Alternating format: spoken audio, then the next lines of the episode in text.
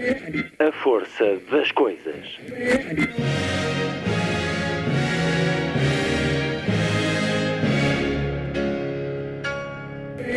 Welcome to the 109th last night of the proms.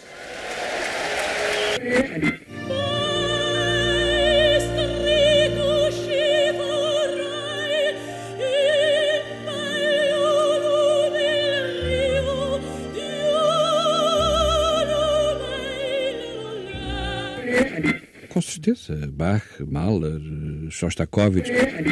Um programa de Luís Caetano.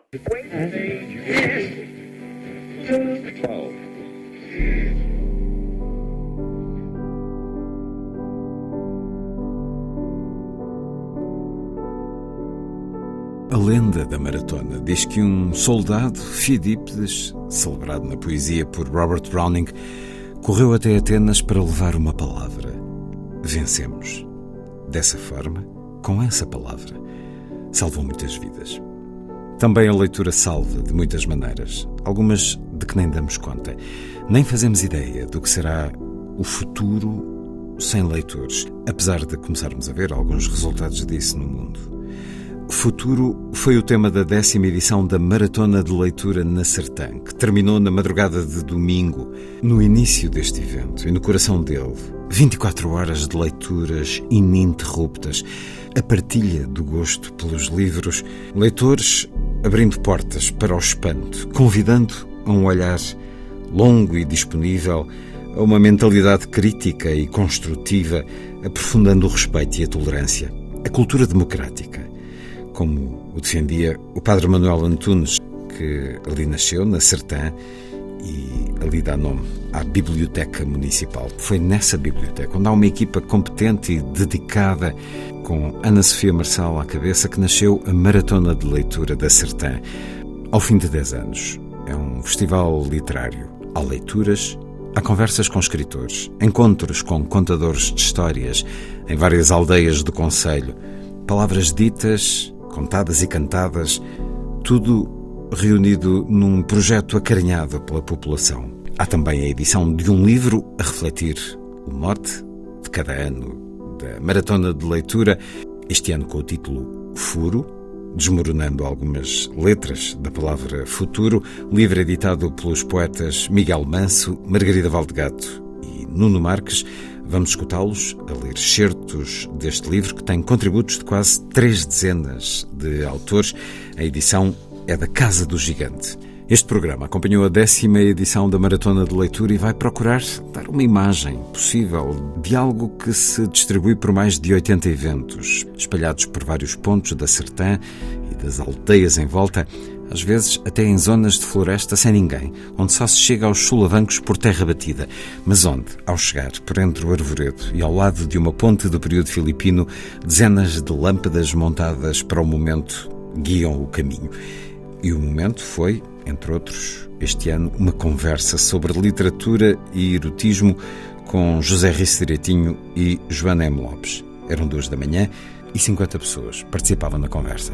E ouviremos também um vivo debate entre os físicos Carlos Filhais e Vítor Cardoso e o cartunista e ilustrador Miguel Montenegro e também o geógrafo Álvaro Domingues e o escritor Posidónio Cachapa. Eduardo Marcel Grilo, as contadoras de histórias Ana Lage e Brujunça e alguns dos leitores que subiram ao palco do Cineteatro Tasso da Sertã. Uma edição da Maratona de Leitura onde os seus responsáveis podem dizer como Fidípides, vencemos.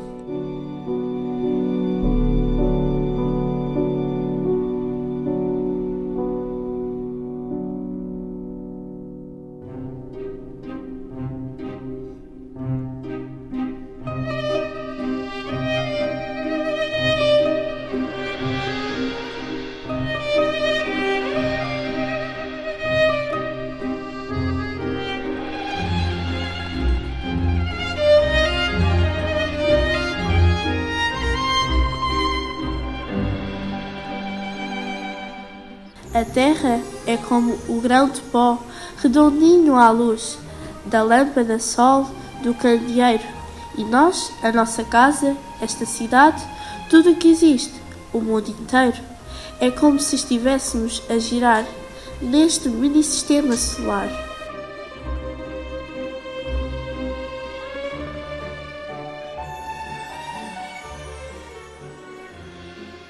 Olá, boa tarde. Eu vou ler de Maria Gabriela Lançol um pequeno excerto de, da Seba ao Ser. Numa noite, antiga medida itinerária, o besante, que adquirira uma cor paralela à do verde, dotou-se de um fulgor de ousadia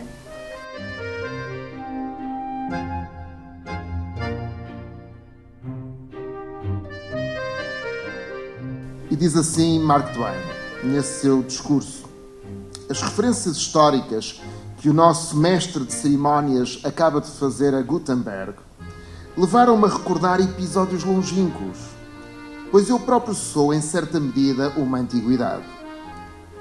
Tudo muda com o passar dos anos. Tudo muda com o passar dos anos e, e talvez eu esteja agora entre os estranhos.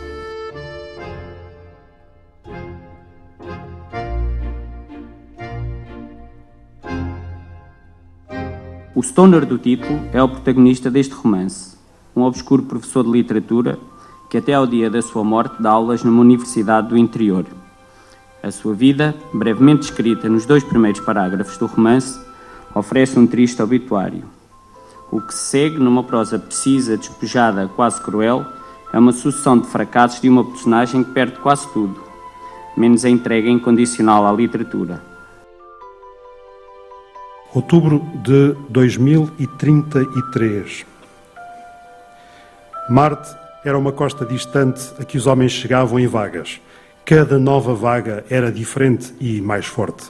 A primeira trouxera homens acostumados aos espaços amplos, ao frio e à solidão, os homens do deserto e das quintas, sem um pingo de gordura no corpo, com rostos que os anos tinham descarnado, olhos semelhantes a cabeças de pregos e mãos ásperas como luvas velhas, prontas a pegar em qualquer coisa.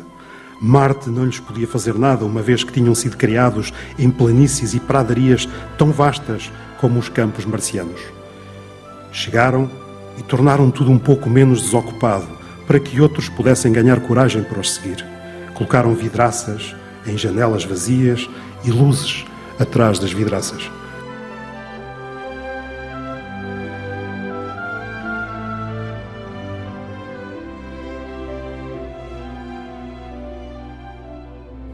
Certo do livro O Teatro do Bem e do Mal, de Eduardo Galeano.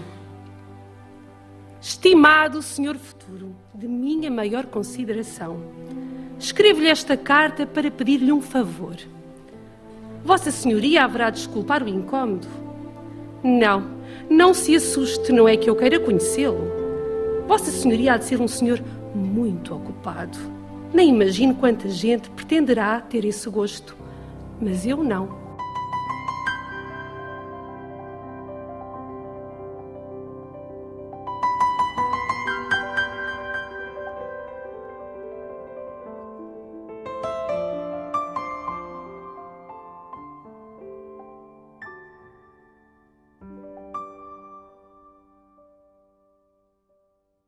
Algumas das leituras nas 24 horas ininterruptas que decorreram da meia-noite do último sábado à meia-noite do último domingo. Ouvimos, entre outros, Maria Gabriela Lansol, Ray Bradbury, Mark Twain ou Eduardo Galeano. A marcar a abertura oficial do encontro, uma conversa de Eduardo Marcelo Grilo, ex-ministro da Educação e administrador da Fundação Gulbenkian, com a jornalista Sara Bel Luís. Não vejo televisão. É uma coisa magnífica. Experimentem não ver televisão.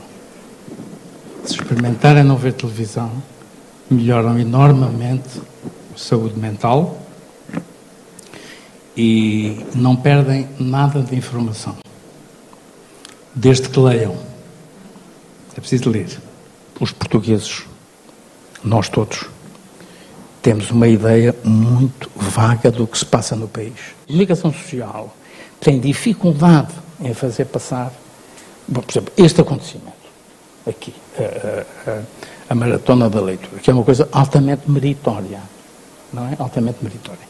Feita numa terra do interior, uma terra que progrediu imenso, que tem há, há 10 anos que faz estas coisas todas, etc. Tem aqui um conjunto de entusiastas, mas isto, o país não se apercebe nada disto. O país não tem ideia nenhuma, não vai ter ideia nenhuma disto. Ana Sofia Marçal, conversamos no Cineteatro da Sertã, aqui por cima de onde se está a festejar o gosto da leitura, o prazer de ler. É a décima edição da Maratona da Leitura. Acabei de assistir nesta manhã de sábado à sucessão de pessoas que, chegando de vários lugares, um grupo, por exemplo, que veio da região de Santarém, uma pequena comunidade editorial que ali está instalada, estiveram felizes em palco a ler, deixando felizes as pessoas que estavam a assistir. Uma comunhão muito rara nos dias de hoje, nestes dias tão tecnológicos, tão de ecrãs ligados em todo o lado. Ana Sofia Marçal é responsável pela biblioteca que aqui na Sertã organiza e criou há 10 anos a Maratona de Leitura. Vamos a um bocadinho de história. Como é que tudo começou? Foi com uma brincadeira, eu na biblioteca uma vez, desafiei a equipa a lermos durante 24 horas seguidas, já para toda a comunidade, mas era apenas essa atividade, portanto, aquela que está neste momento a acontecer, foi aquela que deu nome, que deu moto a tudo aquilo que hoje, que hoje vivemos, portanto, dizemos sempre que a atividade das leituras durante 24 horas é a atividade principal, porque eu acho que se ela não tivesse começado, não tínhamos agora estes três dias de festa aqui dedicados aos livros e à leitura. É um encontro de leitores que passou a um festival literário. Nesse primeiro ano, tinham consciência de que, a partir das pessoas que conheciam e que iam à biblioteca, havia uma comunidade leitora que daria miolo daria sentido de facto a essas 24 horas? É um lugar de leitores, a Sertã? Eu, eu, acho que sim, mas tenho consciência do trabalho imenso que temos pela frente. Foi realmente um desafio e tínhamos noção de que era difícil. Ainda assim, nós conseguimos cumprir. Ano após ano temos mais leitores nas 24 horas a ler, eu acho que isso é logo um bom sinal. Uh, e a prova disso é que são agora, é quase uma da tarde, não paramos de ler realmente, mesmo nas horas mais difíceis e mais críticas, às quatro, às cinco, seis da manhã, esteve sempre alguém a ler e sempre alguém a escutar. Como é que se processa esta inscrição? Já há participantes que começam a ligar-vos a certa altura do ano? Quando é que eu me posso inscrever? Eu quero ir aí? Olha, há pessoas que gostam tanto de vir cá que já nos perguntam quando é a maratona de leitura para colocarem na agenda, na agenda das suas férias. Isto acontece com algumas pessoas, é verdade, e deixa-nos muito felizes uma parte significativa das 24 horas a ler, não digo metade, mas talvez um terço desse tempo é ocupado eh, pelos nossos convidados, escritores, contadores de histórias, atores, que, que, que vêm com esse propósito. Sensivelmente um mês e meio antes do início da maratona de leitura, nós abrimos as inscrições à comunidade em geral e então aí aceitamos inscrições ordenadas, uh, temporizadas uh, para que nenhum buraquinho fique, fique por preencher. Depois desse coração principal, tornou-se então a Maratona de Leitura um encontro mais dinâmico, até geograficamente.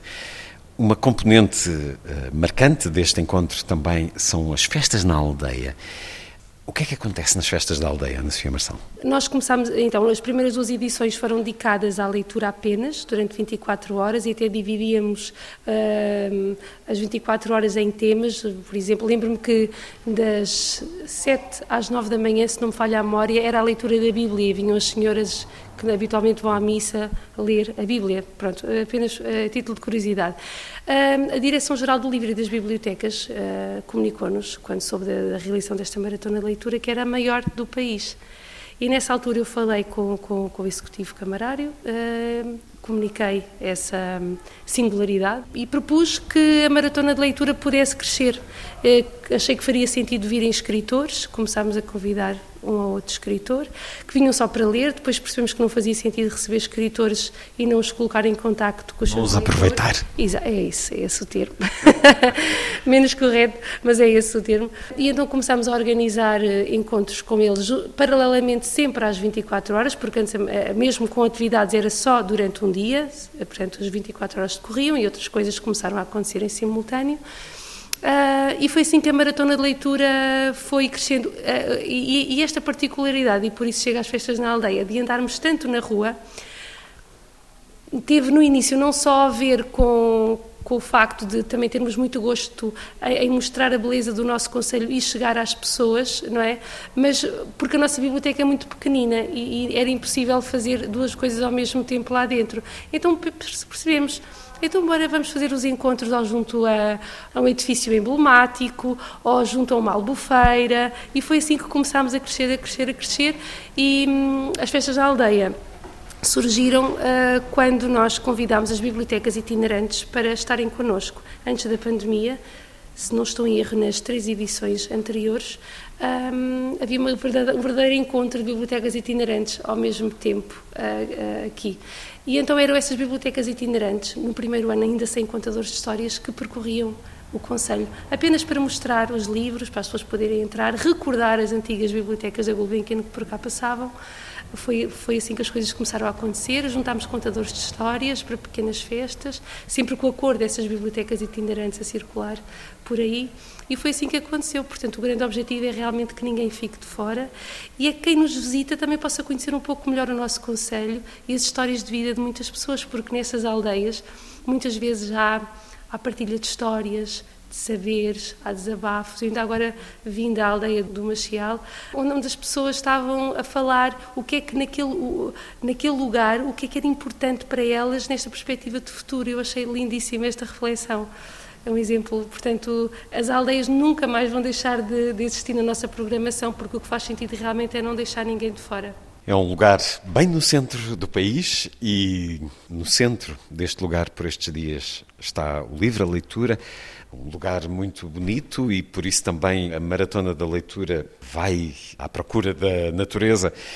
Houve este ano uma magnífica conversa sobre erotismo e literatura num lugar ermo, onde chegámos com alguma dificuldade, mas onde depois se abria muito bem iluminado, e isso é também uma característica da vossa organização que eu vos congratulo, a forma como em pouco tempo um, uma carrinha faz o sistema sonoro e põe as cadeiras e depois quando acaba a conversa tudo é retirado muito rapidamente. E funciona tudo na perfeição pelo que eu assisti até agora em termos de som, de qualidade sonora. O núcleo que parte desta biblioteca, a Biblioteca Manuel Antunes, aqui de onde eh, Padre Manuel Antunes, eh, a ele dediquei alguns programas há alguns anos com seus eh, alunos, ele ficaria certamente maravilhado com esta vossa criatividade. Na Sertã um encontro que vai continuar ao longo do dia.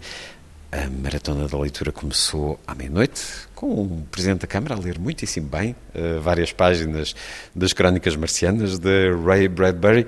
Ana Sofia Marçal. Eu li já Eduardo li, já leu Eduardo Galeano. Li, mas ainda vou ler uh, outra vez com o nosso clube de leitura em voz alta. A maratona de leitura já tem alguns filhos, alguns projetos que nasceram com ela. Temos o concurso nacional de leitura em voz alta que vai uh, entrar na, na terceira edição em setembro e temos o nosso clube de leitura em voz alta também, que mensalmente se reúne e vamos ter participação às seis da tarde, todas juntas. Somos nove membros que vão estar em palco. E aí vão ler o quê? Vamos ler uh, vários poemas uh, que têm como tema, se assim se pode dizer, o futuro, que é este ano o tema de, da nossa maratona de leitura. Eugênio de Andrade, uh, Rui Belo. No futuro estará certamente a continuação deste encontro, com a vossa força e o vosso gosto em organizar a Maratona da Leitura na Sertã, que é um convite também para que nos anos vindouros, quem nos escuta queira vir até cá, queira ler também, é inscrever-se através dos modos habituais. Ana Sofia Marçal, muito obrigado por ter estado na Antena 2. Eu é que agradeço, muito obrigada.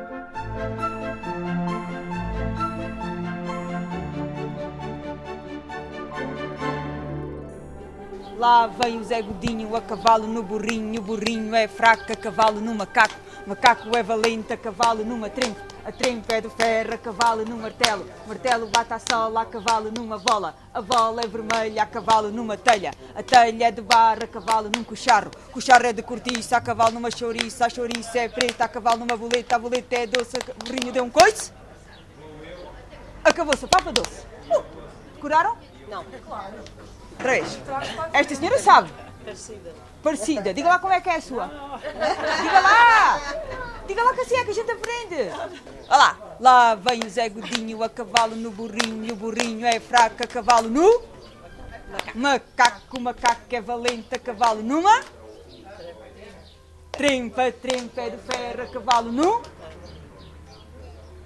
martelo. O martelo bate a sola a cavalo numa bola. A bola é vermelha a cavalo numa telha, telha de barra cavalo num cochar. O cochar é de cortiça a cavalo numa chouriça. Chouriça, a chouriça é preta a cavalo numa boleta. A boleta é doce, o burrinho deu um coice, o burrinho deu um coice, o burrinho deu um coice, o burrinho deu um coice. E acabou-se a papa doce. Acabou-se a papa doce. Era, não era? Era. Era, não era?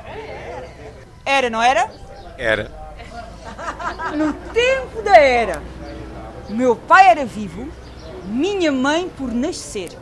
E sabe o que é que me havia de acontecer? Meti as pernas às costas e pus-me a correr. Já meti as pernas às costas? Às vezes. Subi pelas escadas abaixo, desci pelas escadas acima, encontrei um pessegueiro, verdade, carregadinho de maçãs. Fui-me a ele e comi as avelãs. Ora, veio a velha, lá de dentro, a gritar: Ai, ladrão dos meus marmelos! Ai, ladrão dos meus marmelos! Zás! Atirou-me com um pau, acertou-me neste olho e deixou-me morrer bem farelo. Era, não era? Era. No tempo da era. É burro, ah, é burro, que me dói a cabeça. O médico me manda uma rodinha preta, uma rodilha preta, sapatos troliró, sapatos troliró. Ave burro, ave burro, que me doem os olhinhos. O médico me manda um par de óculos, um par de óculos, uma rodilha preta, sapatos troliró, sapatos troliró. Ave burro, ave burro, que me dói a garganta. O médico me manda uma almofada branca. Ana Laje e Brujunça, estamos no Largo do Mercado Pedrógão Pequeno, no segundo dia desta maratona de leitura da Sertã. A rádio guardou um pouco do vosso diálogo com as pessoas que aqui vieram. O que é que acontece quando escutamos Era uma vez ou Vou-te contar uma história? Nós acedemos a um, a um, outro, a um outro lugar, a um lugar simbólico, eh, mas também um lugar de afeto. E acho que é sempre daí que nós partimos, ou seja, nós sentamos-nos em roda e começamos pela conversa com as pessoas e é através desse diálogo e dessa questão de roda e de colo que nós começamos a contar. Disse colo? Sim, a primeira coisa que nós ouvimos quando chegamos a, ao mundo são as canções de embalar e aquelas rimas que nós cantámos, aquelas canções que a Ana também, também trouxe. E depois acontece esta coisa incrível que é estar, uh, que é a coisa que acho que é mais bonita, não sei se a Ana partilha da mesma ideia, que é este estar com o outro assim frente a frente, olho no olho, uh, a conversar e contar histórias. Claro que depois as histórias têm o seu valor simbólico que acontecem num, nesse universo, mas a mim aquilo que me interessa é esta conversa direta com as pessoas, ou seja, este estar mão na mão, olho no olho, este brincar e trazer estas coisas que estão da nossa memória e que fazem parte do nosso património material e que hoje em dia vão ficando um bocadinho uh, esquecidas uh, porque não se tem na boca e quando não se tem na boca elas esquecem-se. Sente-se um bocadinho a Sherazade, Ana Laje, com esta capacidade de prender o outro com esse vou-te contar uma história? Ficamos desarmados quando ouvimos isso?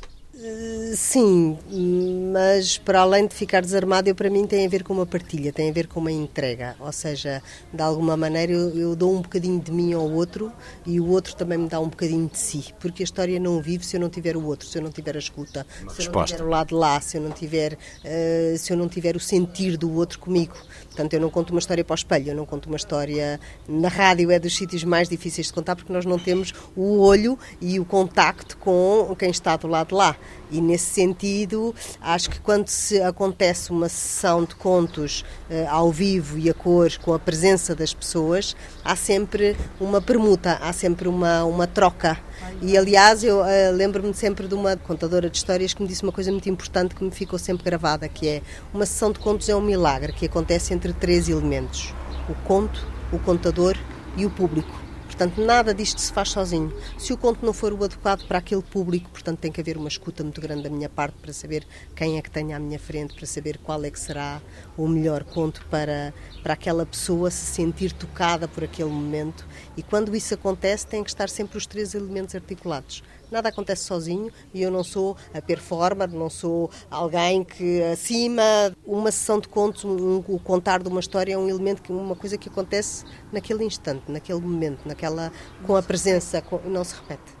Essa resposta que necessitam, querem, procuram, lutam por ela por parte do público, não é só a expressão, o mostrar que se está a receber, é verdadeiramente, como nos momentos a que assisti aqui, convocar para que eles contem histórias também, digam das variantes que conhecem, daquelas que vocês trazem e têm, e pelo que percebi, eh, são também o receptáculo, muitas vezes uh, gravando as histórias que as pessoas têm para contar. É assim parte deste vosso trabalho, Bruce É também. Temos este lado que nós, quando nós contamos, ou seja, nós não sabemos muito bem o que é que vamos contar, portanto, nós chegamos, temos que ver qual é o público que está à nossa frente e a partir daí há qualquer coisa talvez seja este milagre, em que nós nos vamos uh, intrusando com uh, o público. Depois, a partir daquilo que nós vamos dando, nós, claro que aquilo que nós queremos é que o público chegue às histórias uh, que nós lhes estamos a dar, que entrem connosco, ou seja, que entrem dentro deste universo para, para, o qual a gente os está a convocar. E para os acordar que isto está em qualquer lado, porque estavam ali pessoas que sabiam outras variantes só que muitas vezes o que acontece é que as pessoas acham que isto não tem, não tem interesse ou que isto não tem valor, que o que elas sabem não conta. E a gente está aqui também, acho que nesse, o que as pessoas têm para dizer é importante e aquilo que elas sabem é importante. E para lhes dizer que nós contamos isso e que elas também sabem essas, uh, essas variantes, que sabem outras e que no final muitas vezes acontece das sessões, as pessoas vêm depois a miúdo, olha, eu vou-lhe contar esta, ou vou-lhe dizer esta, eu também sei aquela, ou sabia outra, ou, Portanto, esse lado de resgatar memória também é um bocadinho daquele nosso trabalho que nós gostamos, é quase um trabalho de arqueólogo, né? de escavar o que é no nosso património material que é imenso e riquíssimo. Recoletoras de um saber que se vai perdendo, porque cada vida tem as suas histórias e quando ela acaba, eh, muitas delas perdem-se. Isto é uma estranha forma de vida. Ana quando é que descobriu que queria ser uma contadora de histórias? Há uma descoberta. Contar histórias começa na escuta, começa na infância, o gostarmos de ouvir, acima de tudo. E depois eh, sucede-nos muitas vezes que as memórias que nós vamos eh, apresentar às pessoas são coisas que elas têm. E que nos sucede, a mim já me sucedeu N vezes, que foi, e eu não ouvia isso desde que era miúda. Portanto, essa coisa de remeter e transportar as pessoas não, para, não só para o presente onde nós estamos, mas também para um passado remoto que elas próprias já se esqueceram. Portanto, isso é uma coisa muito, muito bonita, é uma, uma, uma partilha muito bonita. O, o, processo de começar a contar histórias e começar a contar histórias para o público e de começar a perceber de que eh, de que isto estava em vias de extinção, mas que existe um caminho e que há uma necessidade deste contacto direto, desta proximidade. Eh, foi, obviamente, gradual. Eh, começou na infância a ouvir muito, depois, quando tive os meus filhos, de voltar a recuperar um bocadinho para lhes poder contar histórias e depois, a seguir, perceber que havia, para além dos meus filhos e dos, da minha família, e, de, e sempre fui também um bocadinho a recoletora das próprias histórias de família. Ai, a tia não sei quantas era quem costumava fazer aquilo, a minha avó era a prima do outro e que se juntava e fazia. Portanto, normalmente o contador de histórias da família é sempre aquela pessoa que recolhe, ou seja, não são só os contos tradicionais, não são só os contos de autor, os literários, há também as vivências das pessoas, as vivências, a, a transmissão dos valores, dos costumes, das tradições, tudo isso do saber fazer. Sempre foram coisas que eu gostei muito e que não tinha consciência de que isto podia ter esta utilidade. E ao longo do tempo, depois fui descobrindo, graças a Deus, em Oeiras, onde eu vivia, havia uma, uma a biblioteca fez um trabalho de formação de contadores de histórias uh, e eu comecei a descobrir este universo e, e disse, olha, se eu tivesse esta opção na altura que tive que escolher curso, era para aqui que eu vinha. Não sei se já existe, uh, são tantos. E no seu caso, Brujunça, como é que isto começou?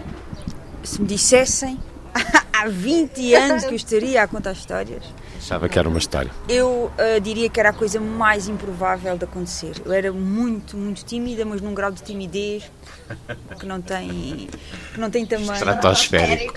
Eu, na universidade, isto é real, eu cheguei a sair de, das aulas para não ter que responder em público. Portanto, era mesmo muito difícil. Mas começou tudo uh, sem eu ter consciência disso na infância. Tinha uma avó uh, que me cantava muito, portanto, a questão da rima para mim, e daí eu ir este repertório que, pelo qual eu sou tão fascinada, que são as, as lengalengas, as trava-línguas, estes contos formulísticos que têm uma forma por trás. Uh, a palavra cantada também, a nível da, da, da canção de embalar e não só porque eu tive uma avó que me educou o ouvido para isso. Me perguntarem qual foi a primeira música que eu ouvi, não sei, porque sempre ouvi. Portanto, a minha avó sempre, sempre, sempre me cantou, a minha mãe também. Uh, depois, uh, ou seja, uh, a minha mãe treinou muito as orelhas para a orelha grande, contava-me aqueles contos que demoravam 50 minutos. O Touro Azul, a Torre da Má Hora, o João Pateta, sei lá, o Macaco do Rabo Cortado. E, uh, e uma professora, que eu também falo sempre da minha professora Fernanda, que, que não era professora, mas era a professora que me contava histórias. Que era a professora que abria a porta da escola, era a professora que nos metia o mercúrio, que hoje já não se usa, quando a gente esfolava os joelhos, e que na hora do almoço, que era uma coisa que não acontecia antigamente, hoje os miúdos almoçam na escola, mas naquela altura era muito raro os miúdos que almoçavam na escola. E a professora Fernanda, para nos sossegar, não éramos muitos, ela dava, venham cá. E então contava-nos uh, a história. Lembro, olha, das mil e uma noites, contava-nos a história do Alibaba e dos 40 ladrões, que levava uma hora. Isso educou-nos os ouvidos. Eu não sabia que gostava de contar histórias. Eu, eu gostava de ouvir. Tal e qual como a Ana, fui recolhendo as histórias de família, vou recolhendo o que é tradição, o que é o saber fazer. Tenho uma família muito ligada à cozinha, à tradição de, das receitas e tudo isso, portanto, é uma coisa que vai acontecendo naturalmente. Uma família de muitas mulheres e mais tarde essas histórias vieram de alguma maneira uh, à boca, de uma maneira muito tímida que eu comecei a contar, ou seja, na minha profissão, que é a educação, portanto foi num círculo muito fechado, ou seja, numa sala, foi uh, em contexto formal, até o dia em que achei que não, já não cabia né, só na sala, havia outros públicos que eu queria estar, não só com crianças, mas queria estar com os mais velhos, queria estar com... E pronto, e foi uma coisa que foi acontecendo. Acho interessante é porque houve uma vez a Sofia Maú disse uma coisa que eu nunca mais esqueci, que é outra colega nossa. Há de haver um dia em que vais ouvir a tua voz. Isso é um dia que eu vou ouvir, mas eu ouço a minha voz quando. Não, há de haver um dia que vais ouvir a tua voz. E de facto isso aconteceu um dia. Lembro perfeitamente o dia, dia 21 de junho de. Uh, Solstício? Uh, dia, 21, uh, dia 21 de, de junho de uh, 2019 em que uma trovada tremenda em Évora estava a fazer uma sessão e de repente eu tive aquele olho de fora. Quase como, não, não é assim do corpo, não é? Mas é como a gente olhar para o que está a acontecer. Uh, e percebi o que ela disse, até lhe mandei mensagem mesmo nessa altura, e foi assim que foi, as coisas foram acontecendo. Ou seja, não há nada muito premeditado, há, as coisas vão se conjugando, a vida acho que também se vai encarregando de nos ir colocando no caminho e depois a gente vai para um lado vai para o outro. Ouvir histórias é um convite também à leitura. A literatura começou assim, contada, narrada oralmente. É uma vida andarilha, portanto, há histórias diferentes consoante as regiões do país, mas há públicos diferentes também. Como é a vossa vida? É frequentemente em viagem ou nem por isso, Ana Laje? Frequentemente em viagem, Uh, frequentemente a ir a, aos sítios onde, onde há pessoas que escutem, onde, onde nos contratam para ir. Escolas, muitas? Uh, escolas, eu faço menos, eu faço mais. Uh, eu gosto particularmente de contar a adultos e de contar a idosos e, portanto, tento sempre fazer mais o caminho, a mais escolas e Sim, as escolas, bibliotecas, mas os públicos variam muito. Grupos de continuidade, ou seja, sítios com os quais eu trabalho todo o ano e faço um trabalho de desse crescer, onde também faço, aqui, hoje não tivemos aqui a questão do livro, porque também uh, tenho esse trabalho de, de, ler com o livro em presença, ou seja, fazer essa mediação leitora. Uh, Esses grupos de continuidade o que são exatamente? Uh, por exemplo, neste caso são escolas uh, com as quais eu trabalho durante todo o ano, portanto, todo, de 15 em 15 dias eu estou com as mesmas turmas a fazer trabalho de contar, contar histórias e mediação de leitura. Seja, que anos? Dois grupos de creche com meninos de um que agora já estão com dois anos, portanto, uh, a leitura, isto começa na creche, é um, era aquele trabalho que eu dizia, está sentada no chão, muito de, de abraço, de toque, de colo, de agarrar e depois estou com meninos de quarto ano, terceiro e primeiro ano, uh, num bairro com umas características muito específicas e onde desenvolvo um trabalho já nesta escola há três anos e com este colégio trabalho há oito. Com a vossa experiência, terão apanhado este incremento do digital e dos telemóveis e sentem que há mudanças na forma dos mais novos estarem disponíveis para as histórias? Sim e não, ou seja, sente-se que a escuta é mais difícil, ou seja, uh, mas depois já há um... Mais para... desatenta? Mais perdida? Mais curta mais curta e querem histórias mais curtas ou, ou, ou, se calhar somos nós que temos tendência porque era isso que eu ia falar a seguir que há, há um paradoxo. Ao mesmo tempo que o digital uh, requer mais rapidez, mais velocidade, mais tudo, mais tudo novo, tudo não sei quê, uh, por outro lado eu sinto que quando os miúdos ficam mais agarrados são exatamente o inverso, nas histórias mais longas, nas histórias tradicionais, nos contos maravilhosos que cada vez estão a desaparecer mais, repare que nos livros praticamente não há conto maravilhoso Praticamente não há conto maravilhoso, é tudo. Mas em que livros? Nos livros que são escritos hoje em dia, são livros de rotina, são linguagens de, de, de, do dia a dia. Apesar dos Harry Potters, que já têm 20 anos. Harry Potter tem, a, tem o sucesso que tem exatamente por, por ser maravilhoso. maravilhoso quase recuperar os contos maravilhosos Exatamente, europeus. Que desapareceram e que vão desaparecendo e que nos livros infantis, pelo menos até uma certa idade e com um determinado tipo de registro, o mágico desapareceu uh, praticamente de, de, de, dos registros. E daí a importância, que é mais o trabalho que eu faço, de trazer os contos tradicionais, os contos maravilhosos e a surpresa que é muitas vezes dos professores, em turmas muito irrequietas ou, e de repente é com um conto maravilhoso que demora meia hora e que os meninos ficam ali de boca aberta e porque têm os seus registros, têm a sua prática, continua a ter o seu lugar no imaginário das crianças e no tempo de escuta deles, ainda que o tempo de escuta deles seja cada vez mais reduzido. Portanto, há é esse paradoxo, mas é uma coisa que eu verifico em prática. É o que pensa também Brujos. Continua ser os mesmos, não é? Portanto, nós temos sempre as mesmas uh, inquietações, as mesmas perguntas, as mesmas interrogações e os contos respondem-nos a essas inquietações do ser humano desde, desde sempre. Acho que é também muito por aí. Uh, mas é verdade o que a Ana está a dizer, ou seja, o conto tradicional é muito diferente da, da literatura. Uh, eu, como trabalho com os dois, pergunto-me sempre qual é que é o mais importante. Eu digo, eu não consigo escolher entre o sol e a lua, como não consigo escolher entre a literatura e a oralidade. Para mim entram os dois, cada um no seu lugar, cada um com o seu papel e que se complementam, mas de facto hoje em dia uh, que temos uma belíssima edição para a infância, para a literatura infantil, mas é outro registro e é, é outra linguagem e que está certa e muito bem, e depois os, o conto tradicional tem outro lugar uh, e que está também certo e muito bem, e para mim os dois uh, fazem falta. Fazem falta. Fazem falta. A maratona de leitura, quantos anos já de presença aqui? Um olhar sobre este encontro? É um encontro que eu vou vendo crescer ao longo do tempo. Ou seja, como já acompanho há alguns anos, fui vendo esse crescimento. Eu e a Ana uh, viemos inaugurar a biblioteca andante da, da, da Biblioteca Municipal da Sertã porque as primeiras vezes que nós vinhamos uh, à Maratona da Leitura, sempre o que destacou é que descentralizou da vila. A Biblioteca da Sertã resolveu investir numa, uh, exatamente para descentralizar uh, e de proporcionar uh, cultura e biblioteca e livros e apoio a estas freguesias que estão longe e que não têm acesso e então criou uma biblioteca itinerante, a Biblioteca Andante e fomos na altura convidadas as duas para vir fazer a inauguração dessa biblioteca. Nós vamos a aldeias quando chegamos, as pessoas trazem as cadeirinhas de casa para vir ouvir histórias e depois o encontro, a particularidade, acho que é esse, esse sair da biblioteca, porque acontece quase tudo fora da biblioteca. Tá, estão nas freguesias, na praça, na, no cineteatro, no, no mercado, na igreja. Nas fábricas. Nas fábricas, estivemos a contar nas fábricas, que é outra. Uh, portanto, acho que a maratona tem se difundido. Uh, eu acho que é dizer que a leitura pode ser para todos.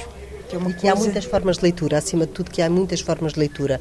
E é encontrar em pessoas que em, à partida não são leitores e que não vão ser porque já não têm esse tempo, nem essa ambição, nem essa necessidade na sua vida e perceber que de alguma maneira há uma, uma vertente da leitura, uma vertente da, da cultura, uma vertente da literatura faz eco neles e que lhes, que lhes faz sentido e que também é para eles e portanto eu acho que essa, essa, esse cuidado e essa esse carinho com que, com que uh, o município da Sertã, no fundo, trata todos os seus habitantes, que não são só aqueles que são os habituês da biblioteca, que não são só os habituês da cultura, que não são só os literados, é também os iliterados, é também a gente comum, a gente que está fora, que não tem acesso, e esse cuidado eu acho que é uma das, uma das mais-valias da Maratona da Leitura.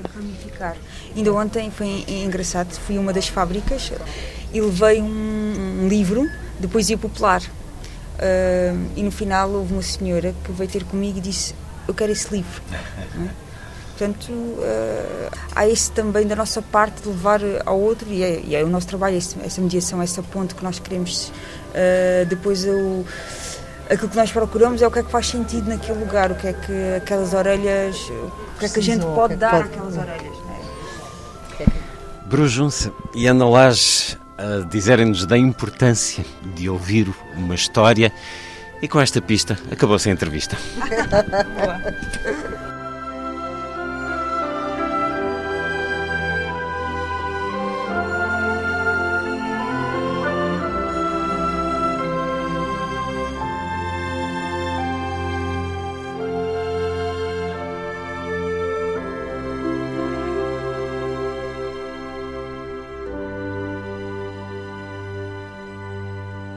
Vivia frustrado por não ter uma oficina, uma carpintaria ou uma serralharia. E mais frustrado por não ter um rapaz que desse seguimento aos seus projetos. Uma noite, já na cama, a mulher apercebeu-se que ele estava atacado de espertina. Oh homem, deixa de dar voltas. Vai-te alguma coisa na cabeça? O Gregório resmungou. Ande cá com as ideias. A Rosário não adiantou conversa. As ideias do marido punham-na nervosa. Muitas vezes preferia nem as conhecer. Mas ele não esperou mais e perguntou. Para dizer a verdade, já resolvi. Vou abrir uma venda. Respondeu tão determinado que a mulher riscou um fósforo, acendeu o candeeiro e soergueu-se incrédula. O homem está tonto. Abrir uma venda em São Simão. Para vender o quê? Riu-se. Vender o quê? Olha, Tu, quando precisas de chita para uns cortinados ou para um avental, o que fazes? Tens de ir ao cerdoal. E linhas, e agulhas, e nastro, e lápis, bolachas, ardósias, cadernos, tabuadas para os cachopos. E bacalhau.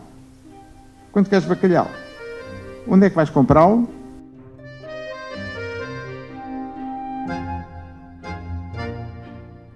Na Maratona de Leitura da Sertã um conjunto de autores da Médio Tejo Edições, Evelina Gaspar, Nuno Garcia Lopes, Sónia Cheinho, Jorge M. Fazenda, Manuel Soares Traquina e José Martinho Gaspar, com a editora Patrícia Fonseca, também jornalista, deslocaram-se de Santarém até a Sertã para celebrar o livro e a leitura, mas também a amizade e a união à volta de um projeto editorial e de uma região. Alguns deles receberam prémios, um, um, prémio literário que existe no Médio Tejo, na área do romance, da poesia e também da, da não ficção. Outros são editados por nós pelo valor uh, real da sua escrita. Ou seja, hoje em dia muitas pessoas, qualquer pessoa quase pode editar um livro, mas é muito difícil encontrar uma editora que aposte nas pessoas pela sua qualidade e não porque pagam para editar um livro. Pronto.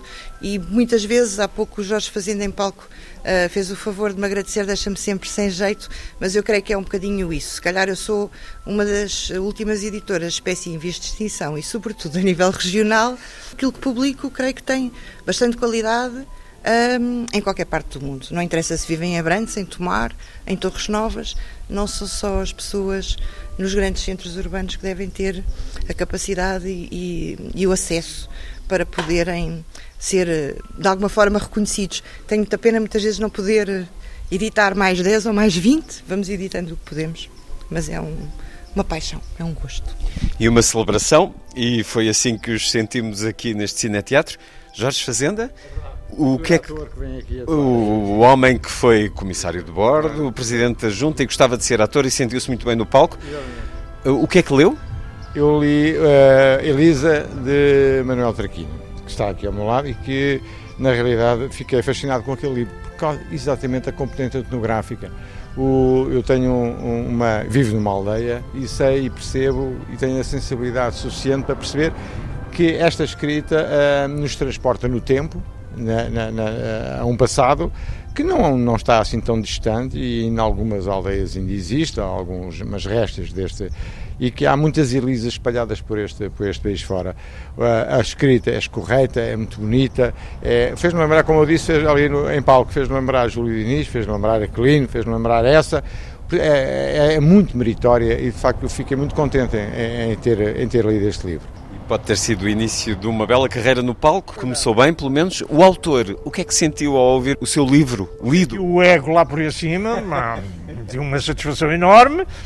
Uh, e, e, e, finalmente encontro duas, a segunda pessoa que adorou a Elisa. A, a, primeira foi a doutora Patrícia e o segundo foi o Jorge Fazenda. Estou satisfeitíssimo, estou satisfeito. Olha, satisfeitíssimo, especialmente também com esta iniciativa na maratona, que é uma oportunidade das pessoas também uh, revelarem aquilo que fazem e divulgar, uh, enfim, um pouco da da sua criatividade. Elisa, é o seu primeiro livro ou não? É o quarto. Quarto romance? É o quarto romance. Todos autobiográficos ou não? O primeiro e o quarto, sim, são ligeiramente autobiográficos. Os outros, há um livro de contos que é, que é Os Desamores, e depois há O Pego das Bruxas, que é um livro também que eu lhe recomendo, que é muito interessante. Todos com a mesma edição, com a mesma chancela? Uh, não, lamentavelmente, só tenho um editado pela doutora Patrícia. Não, o último está feito. O último está feito e ainda não está editado, mas está feito. Estou a fazer uma correção e espero que a Médio Tejo uh, goste tanto dele como gostou da, da Elisa. De onde é que vem? Onde é que mora? Olha, eu não sei. Não sei, não sei. Eu nasci em São Simão, Conselho de Sardual. Uh, depois eh, fui viver para a Chainça, de Abrantes, perto de Abrantes. Depois fui estudar para Santarém. Depois fui estudar para Lisboa. Uh, depois, é um andarilho. Depois de Lisboa fui casar para Tomar. E sou. E depois voltei a Abrantes. Mas sou essencialmente tomarense. Belo lugar. Os vossos livros são distribuídos por livrarias ou encomendados diretamente à editora? Diga-me, Mediater? Mediateredições.net é o site da editora, nós vendemos online e, vende, e enviamos pelo correio, mas têm distribuição, estão à venda também na UC, em algumas livrarias selecionadas na região e a nível nacional. Estiveram na FNAC, neste momento é difícil às vezes encontrar, mas podem sempre encomendar. Falar aqui com mais alguém que ouvi no palco. Apresente, por favor, diga-me eh, como se chama e o que esteve a ler.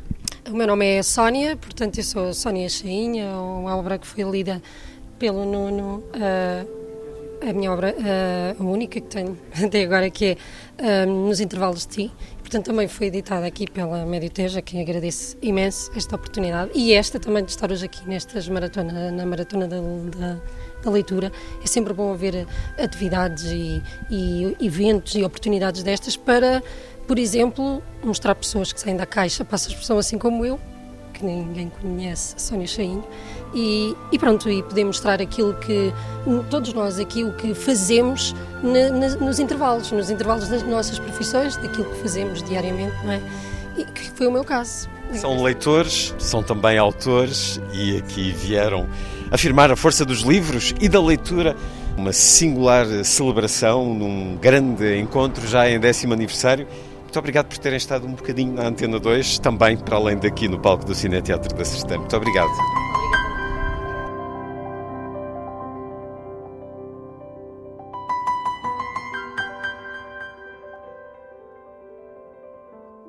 Cada leitor que sobe ao palco do Cineteatro Tasso nas 24 horas a ler traz não só a história que vai partilhar com quem está a escutar, mas também a própria história da importância que os livros têm na sua vida. Essa não a vamos saber, apesar de algumas partilhas, breves testemunhos, pequenas memórias. A maratona de leitura é o coração deste encontro, mas com uma década de existência. A maratona de leitura tem muitas outras atividades, nomeadamente encontros com escritores.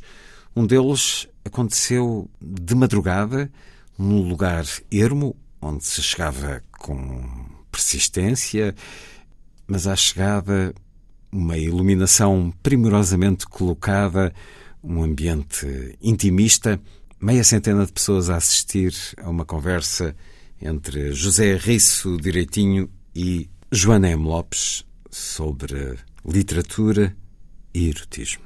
Um autor francês que dizia que a pornografia é o erotismo dos outros. Hum, nós nunca somos pornográficos para nós próprios. O, o nosso comportamento é erótico, mas se alguém vê de fora, pode eh, achar que é pornográfico. Pronto, é um bocadinho, um bocadinho essa ideia.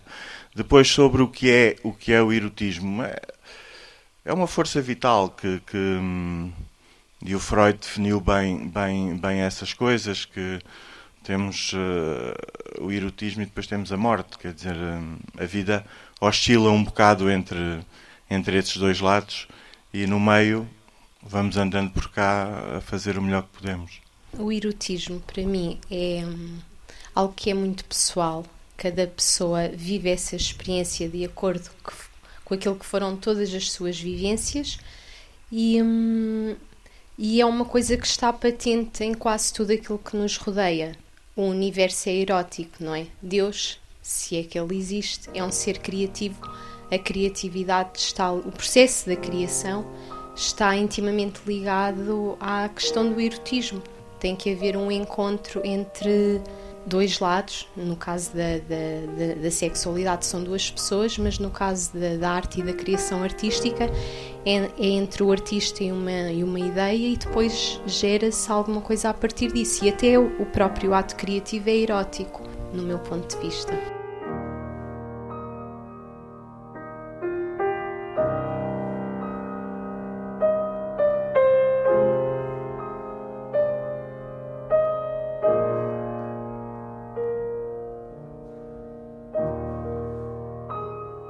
A marcar a décima edição da Maratona de Leitura da Sertã, a edição do livro Furo, com o suplemento da Parish Review. Editores, os poetas Miguel Manso, Margarida Valdegato e Nuno Marques, que convocaram perto de 30 autores para diferentes contributos, entre a escrita, a imagem as artes visuais. Furo chega-nos pela equipa editorial da Casa de Gigante, Associação Cultural Mandriões no Val Fértil. É um livro que não está à venda, mas se estiver interessado, contacte esta Associação Cultural Casa de Gigante. Escutemos Margarida Valdegato a ler um excerto do texto de Ruto Barbedo. Cinco pontos fazem uma linha. Há 60 anos, Frederick Carey e Jean-Claude Bergerie interrogaram jovens de diferentes meios sobre o ano 2000 para o então canal público francês RTF. O futuro imaginado em 62 para 2000 era um lugar polissémico ou tentando organizar as imagens em grupos, um conjunto de dípticos. Haverá guerra ou haverá paz? As casas serão de vidro ou de plástico, haverá pobres e ricos ou serão todos iguais? As ideias mais luminosas sobre o mundo parecem hoje, 60 anos depois, deslocadas, ingênuas, tontas. O sonhador é um tonto, pode ser esta a lição. Que futuro esperavam os jovens de 62? A. Tudo será mudado. B. Será luxo. C. As casas voarão. D. Andaremos com coraças de ferro, os comboios terão asas e reatores e voarão. E. Penso que será magnífico. F. Haverá arranha-céus, os automóveis andarão debaixo da terra. G será moderno. H a técnica irá expandir-se e agir sobre variados domínios. I não consigo conceber o ano 2000 porque agora o mundo não é bonito. J não será bonito. Haverá casas por todo o lado. K o ano 2000 é irreal. Tenho medo de ser velha. Terei 54 anos no ano 2000. L em todo caso, será mais agradável do que o século XX. M. As casas serão redondas. N. Imagino edifícios de plástico. O. Os prédios serão de vidro e haverá muitas árvores e espaço entre eles. P. Haverá trânsito no céu. Q. Se a técnica não acompanhar os homens e seguir no sentido da violência, é certo que as guerras vão ganhar cada vez mais amplitude. R. Será terrível. Vamos estar na era atómica e se as pessoas fizerem a guerra, destruirão tudo. S. Os meios de destruição serão de tal ordem que a guerra já não será possível. T. A Europa terá tendência a unificar-se. U. Não sei como será, mas gostaria que fôssemos livres, que nos pudéssemos exprimir como quisermos, que não existissem diferenças de classes. V. A Terra terá uma moeda única. X. Haverá mais ricos do que pobres, porque as pessoas terão estudos. Y. Haverá mais patrões do que operários, uma vez que tudo se fará automaticamente. Z. O futuro pertencerá a todos os homens. Depois temos aqui um inquérito mais atual sobre o que se pensa de 2060, mas deixamos à vossa leitura.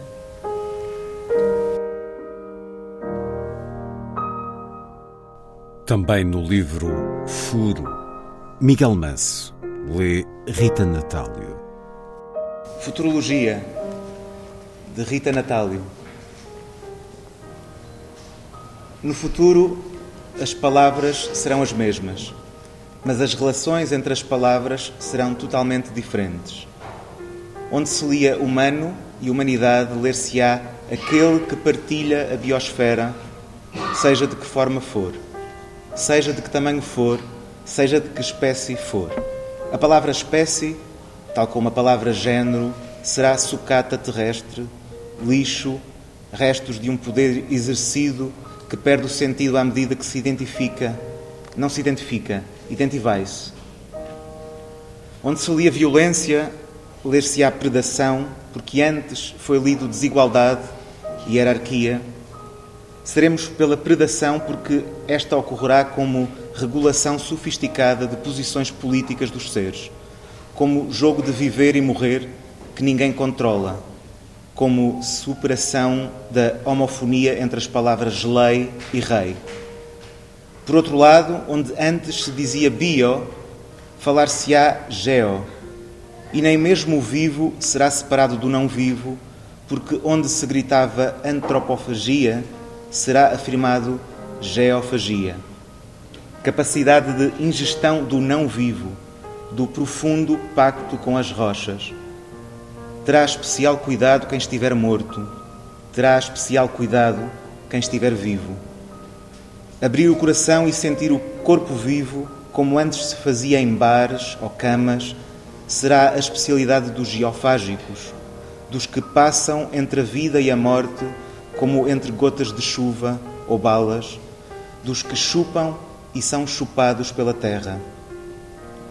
Entre a vida e a morte teremos dificuldade em estabelecer fronteiras, porque a palavra fronteira ficará gradualmente manchada por títulos funestos colónia, império, reinado, família. Assim, onde antes existiam checkpoints para delimitar separações, surgirão lugares imensos entre as coisas, purgatórios queer, onde estão só reservas ilimitadas sobre o que ainda não se sabe e tão pouco se quer saber.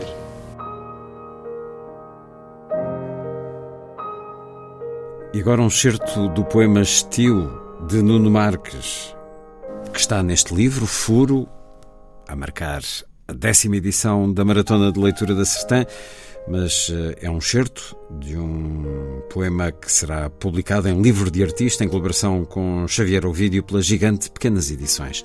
Estilo de Nuno Marques.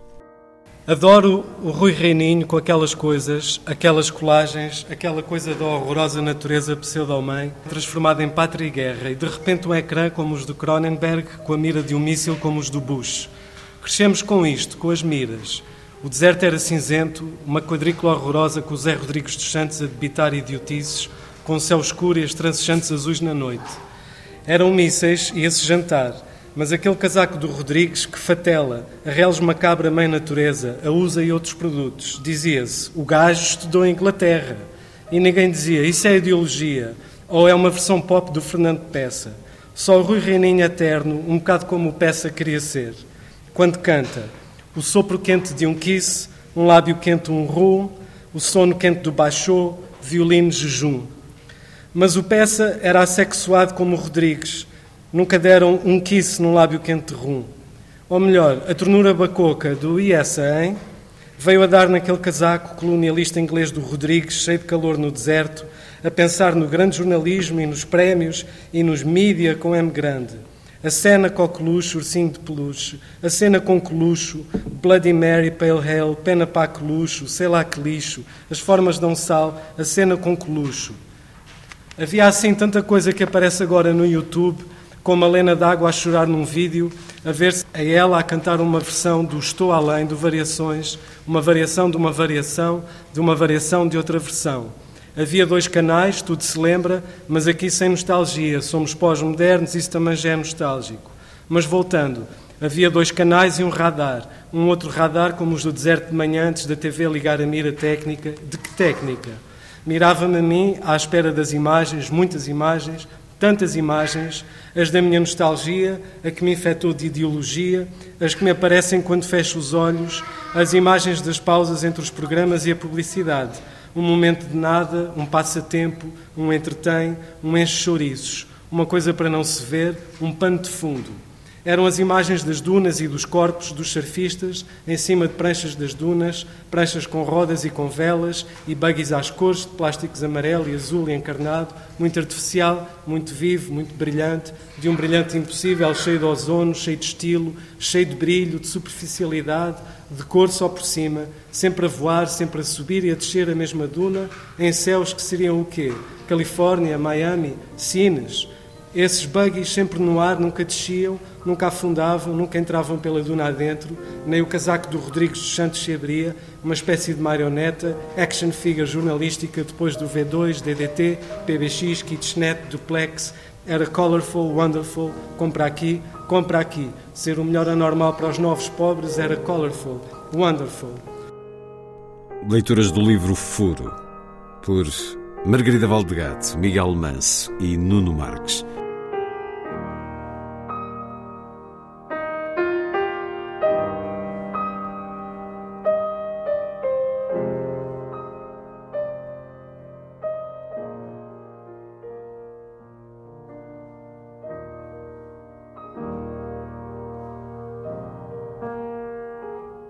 Propósito do tema desta décima edição, o futuro, alunos das escolas da Sertã criaram frases que lançaram o mote para as conversas entre escritores.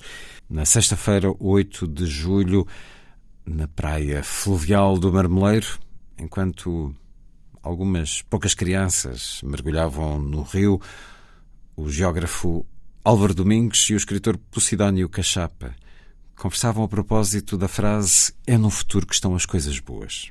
Moderação do jornalista Sérgio Almeida. Eu, esta semana eu ouvi uma, uma, uma jovem ainda, uh, na casa dos 30 anos, que me dizia, uh, que estava a dizer, estava a dizer em público uma coisa, que era uma conclusão a que ela estava a chegar nesse dia, nessa hora, que era que a vida é uma decepção, dizia ela. E ela estava, dizia isto assim, e dizia mesmo convicta e ao mesmo tempo conformada. Ela dizia, pronto, descobri que a vida é uma decepção. E, eu tive muita vontade, não aconteceu, mas se me voltarem a cruzar com ela, vou-lhe dizer que não é nada. Não é nada uma decepção. Mas a percepção que ela tem nesse momento, o presente dela, a visão que ela tem naquele momento, é que não há mais nada para além disto. Mas na verdade há. Enquanto ela está com os olhos focados na decepção, então provavelmente a acontecer coisas extraordinárias à volta que ela não consegue ver. Os seus olhos estão colados na decepção. Eu acho que cada um de nós, se não vier para lugares como este, ou metaforicamente, eh, pode ser uma sala vazia, mas eh, se não estivermos connosco há algum tempo, com algum silêncio à volta, e se estivermos sempre com as antenas ligadas para o mundo, enlouquecemos. Eu estava a pensar na minha vizinha de baixo. Eu sou um tipo muito caseiro nestas matérias e, e o meu mundo, e acredito muito que o mundo inteiro se reflete nas pequenas coisas. Né? Quando eu falo das pequenas coisas, estou a falar do resto todo. Estava, estava a pensar na minha vizinha de baixo, é, que leva os dias a ver, fechada em casa, a ver a Correio da Manhã TV e as telenovelas.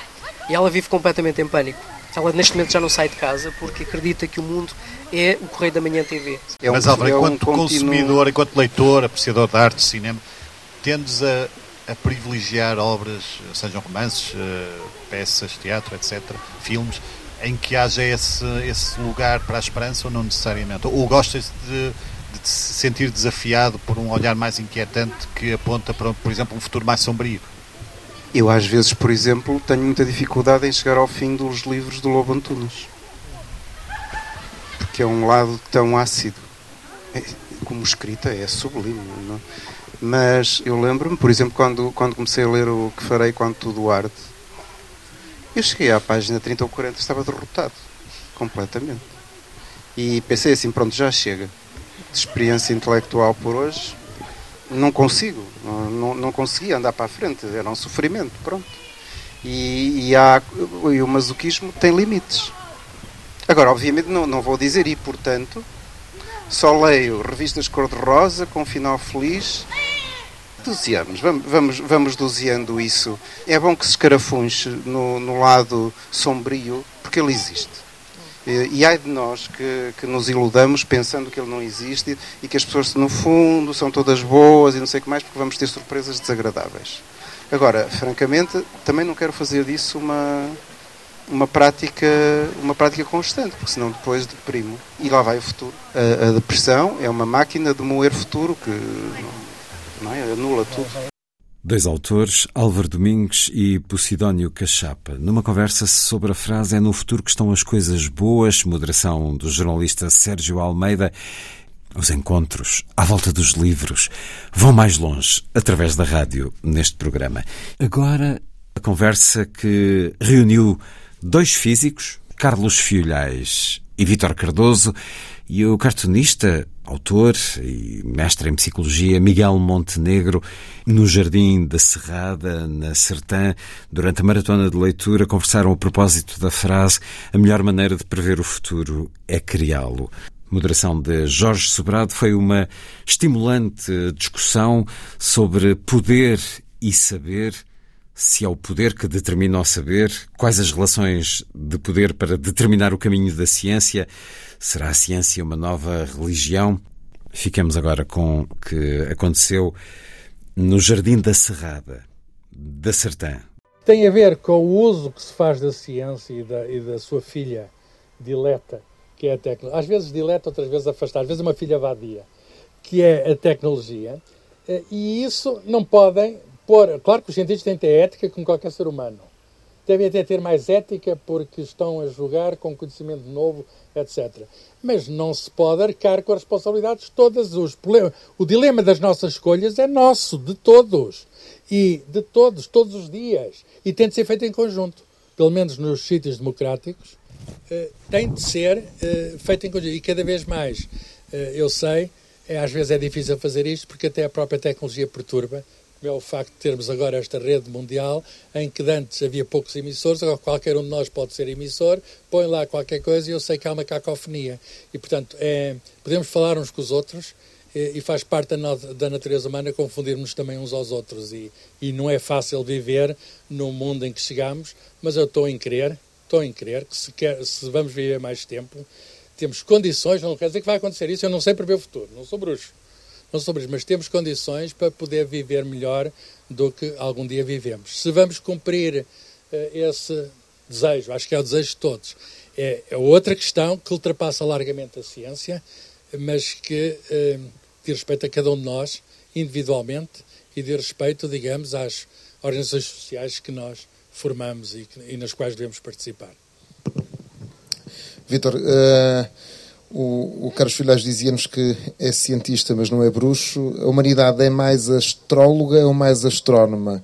Ou seja, a ciência já tomou conta do destino da humanidade uh, ou uh, ainda, estamos, ainda somos mais animais do que racionais? Não sei, não sei a resposta, mas eu gostava, ou melhor, eu, eu, eu gostava de querer que a resposta é uma, mas deixa-me deixa pegar um bocado no que o Carlos estava a dizer sobre. Nós estamos a falar de tempo e de qual é o nosso futuro, se é que temos, para onde é que estamos a ir, qual é a nossa, quais são as nossas decisões enquanto sociedade. E eu gostava de pegar no que, no que foi dito sobre o fluir do tempo e a nossa capacidade de intervenção no tempo. Eh, e o tempo, de um ponto de vista físico, se quiserem, matemático, é uma coisa muito bem definida apesar de nós usarmos isto toda a hora para, para fazer metafísica, e é só uma forma de dizer que a realidade existe, que existe uma coisa realidade. Existem acontecimentos. Não é? Se não houvesse uma realidade, tudo era uma foto, não, não existia nada, não acontecia nada. O tempo só mede o acontecer de coisas, ok?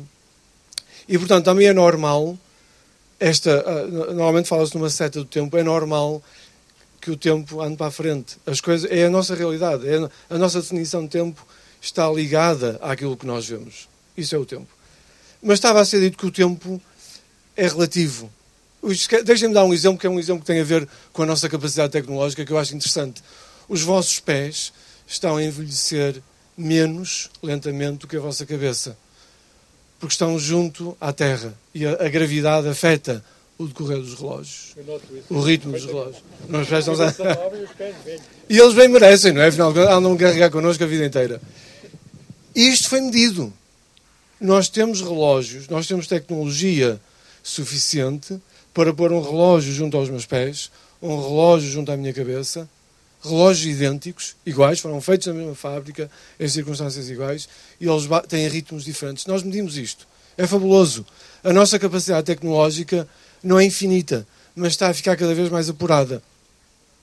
E o que eu queria dizer com isto é que, além do mais, há um outro aspecto que eu acho que é interessante, que é nós já não fazemos uh, em ciência, nós já não estamos a fazer coisas para serem vistas, concebidas e realizadas numa geração.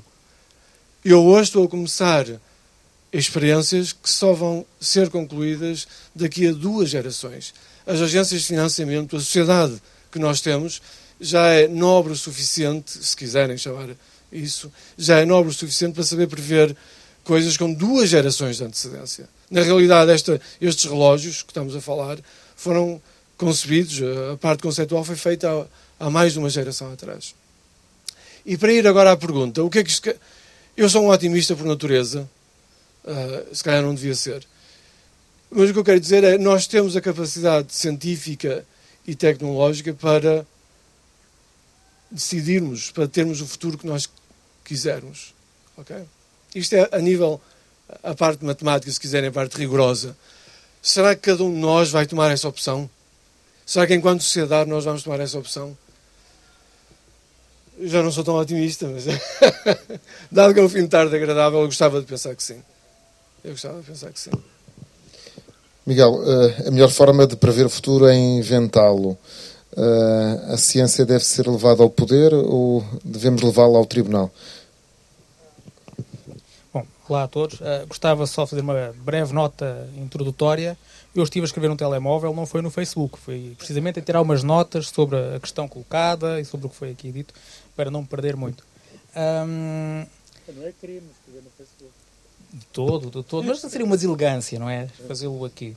Uh, a, a, questão inicial uh, tinha a ver se a ciência uh, já estava a tomar conta da construção do futuro.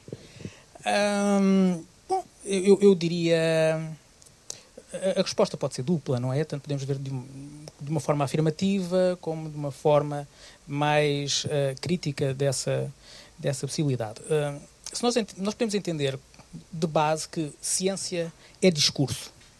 Há um discurso sobre a realidade, que é feita pela ciência, baseado em cálculos matemáticos, em experiências empíricas uh, e que têm muita força uh, de prova ou capacidade de nos convencer a todos de que há ali uma verdade e que é pelo menos aquela mais verdadeira a que acedemos no momento em que está a ser produzido esse discurso científico. Um, ora, mas não nos podemos esquecer que nesta fase uh, estamos a falar de ciência precisamente como discurso, portanto, como um saber. E o saber não toma o lugar da política. A política tem mais a ver com a prática, com as decisões que nós tomamos para a forma como queremos viver, como queremos construir o mundo. Uh, diria mesmo, como é construída a realidade. E vários vários autores muito consagrados já estudaram o tema de como uh, épocas diferentes apropriam-se ou desenvolvem ou aceitam determinadas correntes científicas em detrimento de outras, não necessariamente porque aquelas que foram rejeitadas tinham menos força de prova, mas porque as que foram aceites de alguma forma se adequavam mais à episteme geral, à forma, ao modo como se via o mundo, ao espírito do próprio mundo. Um, estou a falar muito aqui do Thomas Kuhn, não é? Das revoluções. Dizer, muitas vezes já se sabia, já, já, já tínhamos um determinado conhecimento científico mais avançado que aquele que estava em vigor, e mesmo assim ele foi rejeitado durante décadas, em alguns casos talvez durante séculos, precisamente porque iam contra os interesses do poder. Isto é uma relação que considero fundamental. A relação entre poder e saber. Uh, não é uma ideia minha, é uma ideia de um filósofo muito importante do século XX, Michel Foucault, que torna indissociável a relação entre saber e poder. Em todo momento, o poder exerce-se sempre tendo como base os argumentos que vai buscar ao saber e às formas de produção de saber. E é por esse motivo que eu diria que a ciência não é ela que constrói o futuro, ela é sim parceira do poder na construção desse futuro mas uma parceira, de certa forma. Hum, reformulando, é a ciência que vem antes, é o saber que vem antes e que informa o poder, ou é, pelo contrário, o poder que, que, que vai determinar qual é o saber? Bom, pelo que eu disse até agora, uh, estou mais convencido que é o poder que determina o que é que vai ser o saber. Vocês, como investigadores, não é que recebem com certeza uh, uh, bolsas e os investigadores uh, dependem muitas vezes de subsídios e esses subsídios são escolhidos. Portanto, há sempre um painel que decide este é o caminho da investigação que queremos seguir e não este outro. Oh, Miguel, mas não é o poder aí, é, é a comunidade científica que ah, quando eu, quando... Por exemplo, o Vitor foi reconhecido na Europa inteira como um cientista cujos projetos merecem ser aprovados. E não houve nenhum político que tivesse qualquer papel aí. Acho eu, não sei. Sim. Eu, se, se... Não, ninguém perguntou qual era o partido que o, que o Vitor. Mas eu acho que o exemplo dele talvez tenha a ver mais com a faca ser usada para pôr manteiga ou cortar. Sim. Não é? Um político pode decidir. Mas isso tem pouco a ver com a ciência. Tem não, pouco não, a ver com ciência, mas eu, nada, nada. tem pouco a ver com ciência. Eu, eu, eu, eu, quando estou a falar em poder, não estou a falar em poder político especificamente. Estou a falar precisamente na forma como nós nos relacionamos no mundo. Uh, nas relações de poder que todos nós temos a todo momento. É? E o facto, precisamente, de haver uh, determinados projetos que são financiados, que são aceitos pela própria comunidade científica, já tem a ver com a visão do mundo que essa comunidade científica uh, aceita. Claro, mas é tal... poderia ser de outra maneira? Não estou não estou a dizer que o contrário, uh, é descritivo. Não estou a, pretender prescrever qualquer alternativa. Estou apenas a dizer é assim que o mundo funciona. Isto para dizer o quê? que nós estamos num momento onde a ciência, ao ter uh, assumido, junto sobretudo das consciências mais, uh, enfim, mais populares, nem da consciência popular de todos nós, um lugar de depósito de verdade ou de produção de verdade, desvelação da verdade, vem de certa forma ocupar um espaço metafísico, é? que era próprio também da filosofia e das religiões. Portanto, a ciência é, de certa forma, quer nós o assumamos ou não, estejamos conscientes disso ou não, a nossa nova religião. E um, pouco como dizia... Eu, eu discordo completamente. Mas um pouco como dizia o Carlos, o, o nós... Eu, eu, por exemplo, não tenho religião da ciência. Nem nenhuma outra já mas, agora. Mas, como eu também disse, tenhamos ou não consciência, se calhar estamos nesse, nesse meio. E não é uma questão individual, eu, eu também tento escapar a isso, mas é o espírito dos tempos, é esse, é o zeitgeist, não é? É um pouco isso, nós confiamos na ciência. Há essa, já viram essa frase extraordinária? Mas vamos confiar em quê? Para fazer? Acreditar. Eu acredito na ciência. Já viram a contradição desta frase? A ciência não é, não, não deveria ser algo A ciência crença. não é nenhuma vaca sagrada, mas não temos substituto. Vamos desistir da ciência e fazemos o quê? Eu, eu, eu, não, eu não, estou a dizer o contrário também. Eu só ah. estou a dizer, estou a dizer é que a ciência, tal como a nós entendemos hoje, tem uma forte dimensão uh, metafísica e de substituição da religião. Precisamente, por exemplo, em relação à questão da imortalidade. Não é? Diz, todos nós confiamos agora, uh, não é todos nós, mas muitos de nós confiam, hoje em dia mais do que nunca, que eventualmente a ciência vai nos fazer prolongar a vida durante mais de umas décadas, mais umas centenas de anos, e talvez mesmo até nos tornar imortais. Ora, quem prometia isto noutros séculos eram as religiões. E quem faz essa promessa hoje. E as religiões ainda hoje a fazem, da mortalidade é fazem. Pois bem. Isso é moderno ainda. Claro, mas o poder político não é isso que aceita, pelo menos no Ocidente. É precisamente a vertente científica. Veja-se como, por exemplo, ao longo dos últimos dois anos, fomos governados uh, muito a partir de um discurso tecno, produzido por tecnocratas, uh, por técnicos, e portanto depois os tecnocratas, tecnocratas apoderaram-se desse discurso para justificar as suas políticas, como se houvesse um caráter de necessidade em fazer alguma coisa que é dito pela ciência. Ora, não é verdade. Toda a decisão política é isso mesmo, decisão. Claro. Nós, portanto, podemos, claro que todos nós podíamos dizer não, queremos, a maioria quer seguir este caminho. Mas é sempre uma decisão política, independentemente do que diga a ciência. E em política podemos ir precisamente contra a ciência. Uh, Podemos, mas não devemos, porque batemos com a cabeça. O, ah, mas aí temos o outro problema, claro. que é como a ciência nos está a produzir uma verdade que se pretende ser posso, a verdadeira. Depois eu posso. É, é? Essa verdade Por... verdadeira não existe. E há uma falsa. Pois não, pois não. É, exatamente, é uma, é uma ilusão estar a. digamos, há aqui um, um, um artifício retórico que é criar um fantasma, dizer que a ciência está a vender a verdade. A ciência não vende verdades, não tem verdades para vender. E, portanto, se há uns indivíduos pá, que falam em verdade, estão a iludir-nos e, e estão a, a, vender como ciência algo que não é ciência. Se fala em verdade, não é ciência. A ciência é dúvida, a ciência é crítica, a ciência é interrogação. Isso são as marcas fortes da ciência. A ciência não é aquilo que um cientista diz, ao contrário do que muitas vezes corre por aí, um cientista diz e vem figuras de autoridade. Não. A ciência é aquilo que a humanidade toda, os cientistas em nome dela e mandatados por ela, fazem, independentemente dos poderes. Que é isto, é, isto é muito importante, independentemente dos poderes. Eu com um. Posso fazer ciência, o Vitor também faz, com um cientista de qualquer outra linha política que não a minha e de qualquer outra religião que não a minha, de qualquer outra ideologia que não a minha. E nós eh, não produzimos discurso, que é isso muito importante. Claro que temos de falar. Eu estou aqui a falar, pois ele está, ele está a falar. Claro que falamos porque faz parte da humanidade falar, é isso que nos permite a comunicação. Mas o, o que nós estamos a fazer é dizer como é que é a realidade. E isto é importantíssimo e não podemos dissimular. A realidade impõe-se perante nós. Mas pode haver um discurso a dizer assim. Claro, mas o conhecimento é eminentemente linguístico, não é? Não, é mais do que isso, porque existente realidade, eh, nós, se, através da língua, contrariarmos a realidade, a realidade impõe-se. A gente diz, esta parede não, esta parede não está lá. É, é, é língua, é, é, é, um discurso. Uh, batam com a cabeça na parede e vocês vão ver que, que, a parede está lá. Portanto, se um cientista diz que está ali uma parede, e nós sabemos, não é preciso ser um cientista dizer que está ali uma parede, uh, é melhor uh, não bater com a cabeça na parede. Porque não é uma boa coisa, aprendemos há muito tempo, em bebés nós aprendemos, e, e muito antes de nós, a humanidade tem uma longa história evolutiva, e, e é muito interessante que nós uh, intuitivamente sabemos certas coisas que de ser a experiência a, a ciência a dizermos. Mas a ciência também diz. Mas a ciência diz-nos coisas que nós não sabemos intuitivamente. E pode-nos poupar muitos riscos. Podemos viver com mais segurança. Se isto depois pode ser usado mal ou bem pelo poder, tudo pode ser usado mal ou bem pelo poder, mas a ciência tem um valor que excede largamente esse, esse, essa eventual manipulação pelo poder. Por exemplo, sabemos que os nazis tinham cientistas. Claro que os nazis tinham cientistas. Eh, também sabemos que os nazis faziam eh, os cientistas eh, fazer coisas adequadas à ideologia nazi, sobre a superioridade da raça ariana, etc. Bem, isso, tudo isso é verdade, a história ensina-nos isso.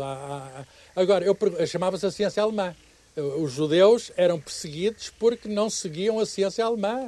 Há, há, histórias incríveis sobre isso, quer dizer, a certa altura vai um ministro a Göttingen, uma das cidades que era o centro da matemática do mundo, os judeus foram perseguidos, eles faziam uma parte importante daquela universidade, e o ministro pergunta, então, como é que está a matemática em Göttingen? Já não há matemática em Göttingen. Eh, a ciência ultrapassa essa questão da pertença superioridade de uma raça sobre outra, que é anticientífica. Por outras palavras, o que estava o poder nazi a fazer não era a vender a melhor ciência, embora usasse o santo nome da, da ciência. em vão. O que eles estavam a fazer é pseudociência. E sabe o que é pseudociência? Está cheio o mundo disso. A pseudociência é coisas que se fazem passar por ciência e que não são. Falta o quê?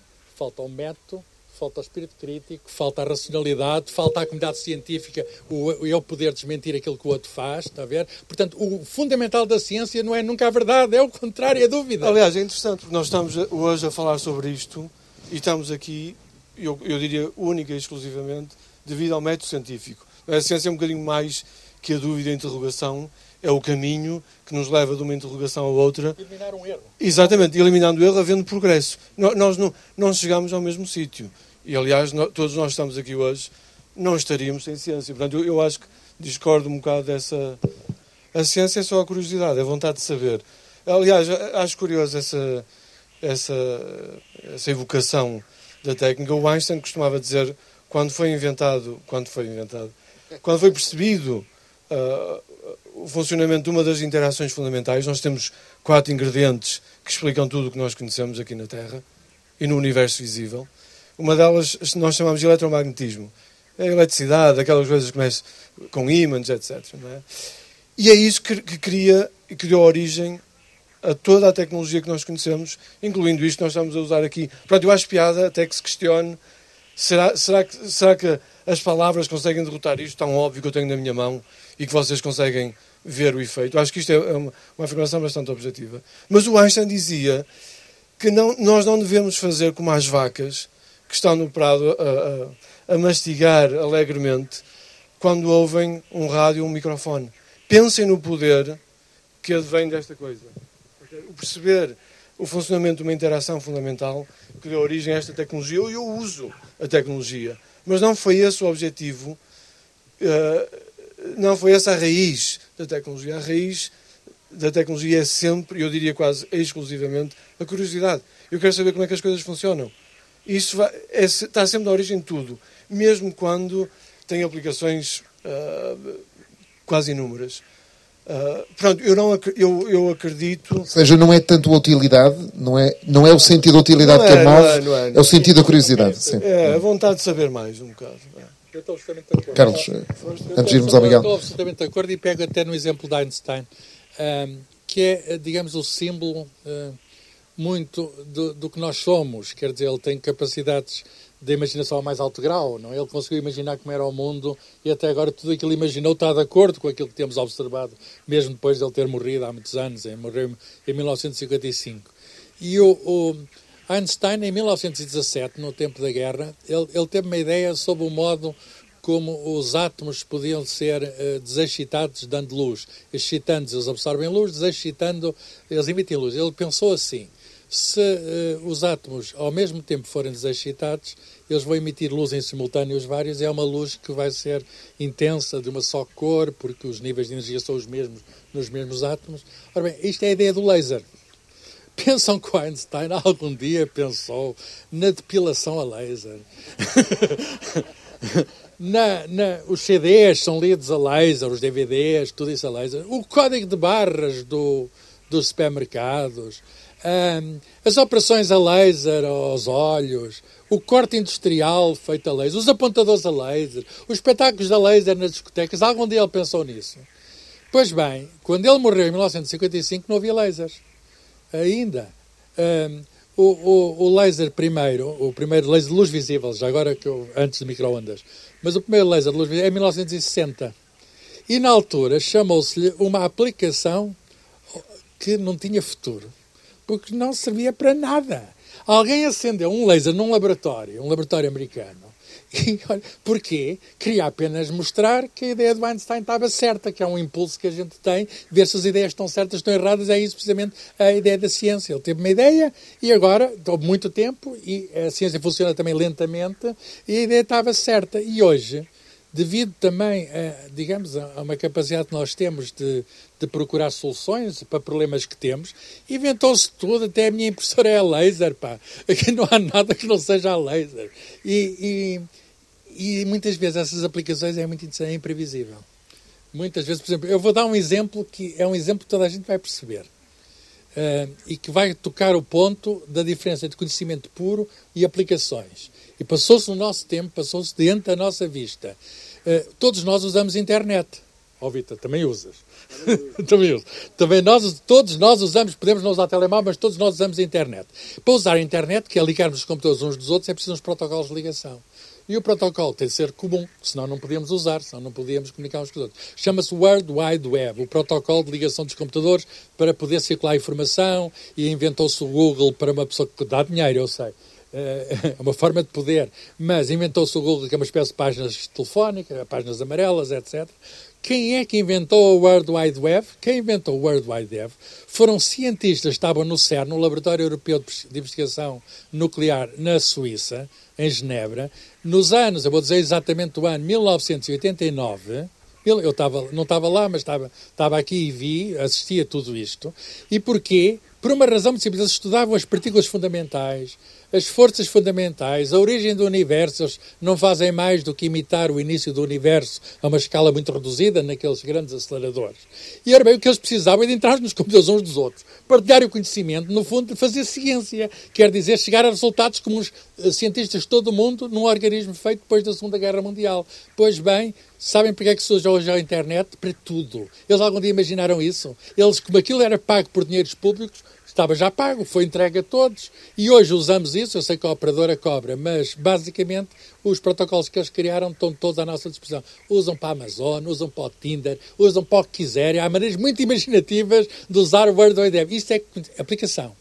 Usam ou não usam, o modo como se usa pode ser regulado, estou de acordo, é do domínio da política, da, política, a questão económica, há essas questões todas. Mas sabem qual foi a origem disso? E ninguém previu, o David está vivo, o Tan Berners-Lee, ele está vivo, o engenheiro que criou esses protocolos está vivo. Ele não imaginou, perguntem-lhe, ele não imaginou que o mundo pudesse, neste pouco tempo, 30 anos, 40 anos, pudesse mudar tanto com uma coisa que os cientistas inventaram. E eh, eh, não inventaram para isto, mas nós temos, como eu disse, capacidades para além da ciência e, uma vez postos os meios, eh, há gente para tudo. É uma coisa que não é uma regra científica, mas eu posso aventurar-me aqui na Lausanne a propor esta hipótese. Há gente para tudo. Miguel, uh, o, o, Miguel, o Miguel Montenegro tem, tem dedicado parte do seu estudo de filosofia à ética e à, e à bioética. Uh, Miguel, uh, se a tecnologia, ou a ciência, melhor dizendo, se a ciência não é movida por um, uh, um interesse ao serviço de um mundo melhor, uh, ou seja, se é movida pela curiosidade, como dizia há pouco Vítor Cardoso, uh, abre-se uma, uma porta difícil de fechar. Ou seja, se a curiosidade é esse motor, esse fascínio da descoberta, de chegar mais longe, abre-se uma outra questão a que a filosofia procura dar resposta por um seu braço chamado ética, não é? Como é que um filósofo dos dias de hoje olha para isto, não é? Há, há um travão possível para a ciência? Uh, pois.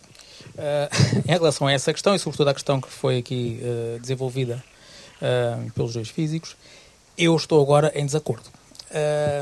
e já foi há 15 minutos, foi a, a do. Se a, se a, ciência era desinteressada, de, de, genericamente, não é? e se resulta de uma mera curiosidade. Bom, ok, posso dizer sim senhora, concordo, mas temos que perceber o que é que é essa curiosidade, qual é o fundo dessa curiosidade. E no meu entendimento, o que, o que está por detrás desse, de todo esse nosso tipo de comportamento é um forte, uma forte, um forte desejo de controle Não, sobre isso, a realidade. Estamos completamente em desacordo. Pois, pronto. Eu, eu, eu, eu adiantei logo. Eu, eu sou logo. cientista, trabalhei 40 anos em ciência e nunca tive vontade de controlar coisa nenhuma. Pelo menos tenha consciência disso. Ou, ou, ou, que tenha isso presente é na sua, no todo, seu discurso. Mas é, mas é que engraçado, não é só o discurso. É verdade, acredita em mim, no seguinte sentido, estou a transmitir o meu sentir mais íntimo. Nunca quis controlar nada nem ninguém. E mais, eu conheço muitos cientistas, alguns dos melhores do mundo, e não lhes conheço esse, esse defeito, tem muitos.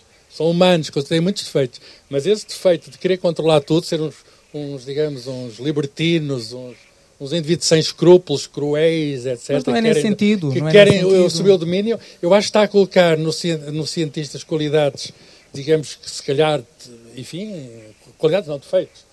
Uh, falta de qualidades que, que, existem com certeza na humanidade, mas os cientistas não são esses seres malvados. Não, eu, eu, eu, eu, não, eu, eu diria que o conhecimento pode estar ligado à ideia do não. controle, não no sentido político. Pode, pode, mas eu, eu, eu acho que esse é o passo 2. A seguir a percebermos algo é normal, ou uma parte de nós, a seguir vai querer controlar. Olha, já agora deixa ver, eu posso fazer isto e aquilo. Há uma história também, já agora. Querer perceber a... é querer controlar. Nós, quando queremos perceber não, alguma coisa, é não, é para não. controlar essa coisa. Não, não, eu quero perceber porque é que. A... O buraco negro e não Exato. o buraco negro. Sim, mais do que isso, eu quero perceber isso porque é, é que a controle chuva... sobre o buraco negro. Não, não, eu... não, não, não, não existe. O buraco negro é que nos controla se estivermos lá perto. É agora, eu torno-se ao Miguel. É uma perspectiva. Miguel, não sei se quer, quer rematar, porque eu, eu aproveitava agora a deixa do buraco negro e, e, já me falaram que há um buraco negro aí que, que é o nosso tempo, que é o tempo que está a acabar. Mas, Miguel, queria, queria deixar-lhe terminar, porque eu depois quero, quero colocar aqui ao ao, ao, nosso astrofísico, Vitor Cardoso, e ao nosso físico, uma questão sobre os buracos negros que eu sei que é uma curiosidade da nossa plateia incrível que nos segue e que bate a, a plateia de ontem sobre o tema da sexualidade. Portanto, a ciência, a ciência tem mais popularidade que a sexualidade. Isso é uma, isso é uma notícia interessante. agora, é? a sexualidade tem lados científicos, não é tudo. Mas há lá uma parte, umas hormonas e não só. Mas vamos deixar o Miguel concluir okay. para depois então virar a página. Então, então eu vou fazer duas considerações, vou tentar ser breve.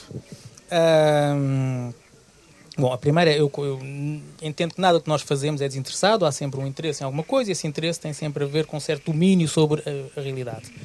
Um, nesse sentido, e é nesse sentido uh, unicamente, que podemos admitir que as chamadas ciências sociais e humanas, que muitos contestam que não são ciências, são de pleno direito ciências. Porque o que elas visam é precisamente o controle sobre algum tipo de realidade. Uh, a realidade social e a realidade humana. Ora, essa tentativa, uh, que parte da produção de um discurso, é ela própria, em si mesma, produtora da realidade que quer construir. Portanto, e, uh, portanto uh, daí achar que podemos também ser cientistas.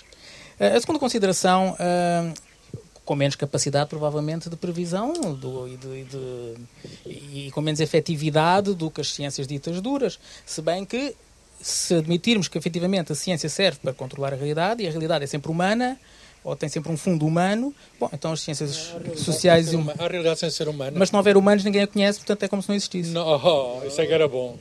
Isso é que era bom. Então quem é que a conhece? Se a árvore cair e não tiver lá ninguém para ouvir, isto é aquela questão, isto é uma questão muito Nós andamos antiga. à procura de seres inteligentes fora da Terra. Uh, ou de seres vivos, em geral, fora da Terra. Se amanhã uh, aparecer um recuso à existência disso? Não, não recuso, mas, ah, é, mas é indiferente. Então, é... Se eu tiver não, morto, não, é não, não, está a dizer que tudo é humano. Isso é uma coisa que já não vemos desde o tempo do, sei lá, do, até falamos do Copérnico, etc. Mas... E ele já desmanchou essa ideia toda que estamos no centro de tudo. Não, o mundo é muito mais rico que nós e às vezes pensar que tudo Tem que é mostrar essa consciência humano, para além do humano que ainda não, não conhecemos. Porque até agora só existe consciência humana. Se ela desaparecer, não há consciência dizer, de nada, não há produção de ciência. As, as regras, não, das, as, as, regras, as leis da física não têm nada, mas absolutamente nada a ver com a consciência humana. Mas são os seres humanos oh, oh, que a conseguem Carlos, compreender. Vamos deixar, Miguel, Miguel, vamos deixar o Miguel terminar, porque eu, eu, eu sei que há que há na nossa plateia uma certa curiosidade Está. sobre um outro tema. Miguel, uh, Sim, segunda consideração. Isto, isto, isto uh, relaciona-se com a segunda consideração, que tem a ver com, enfim, com o que o Martin Heidegger uh, dizia, o que ele elaborou sobre a técnica. Um, ele escreveu um texto, a questão da técnica, salvou em 59, foi onde ele elaborou mais o tema, e foi um, um artigo muito popular, enfim, deu origem a muitas correntes de investigação.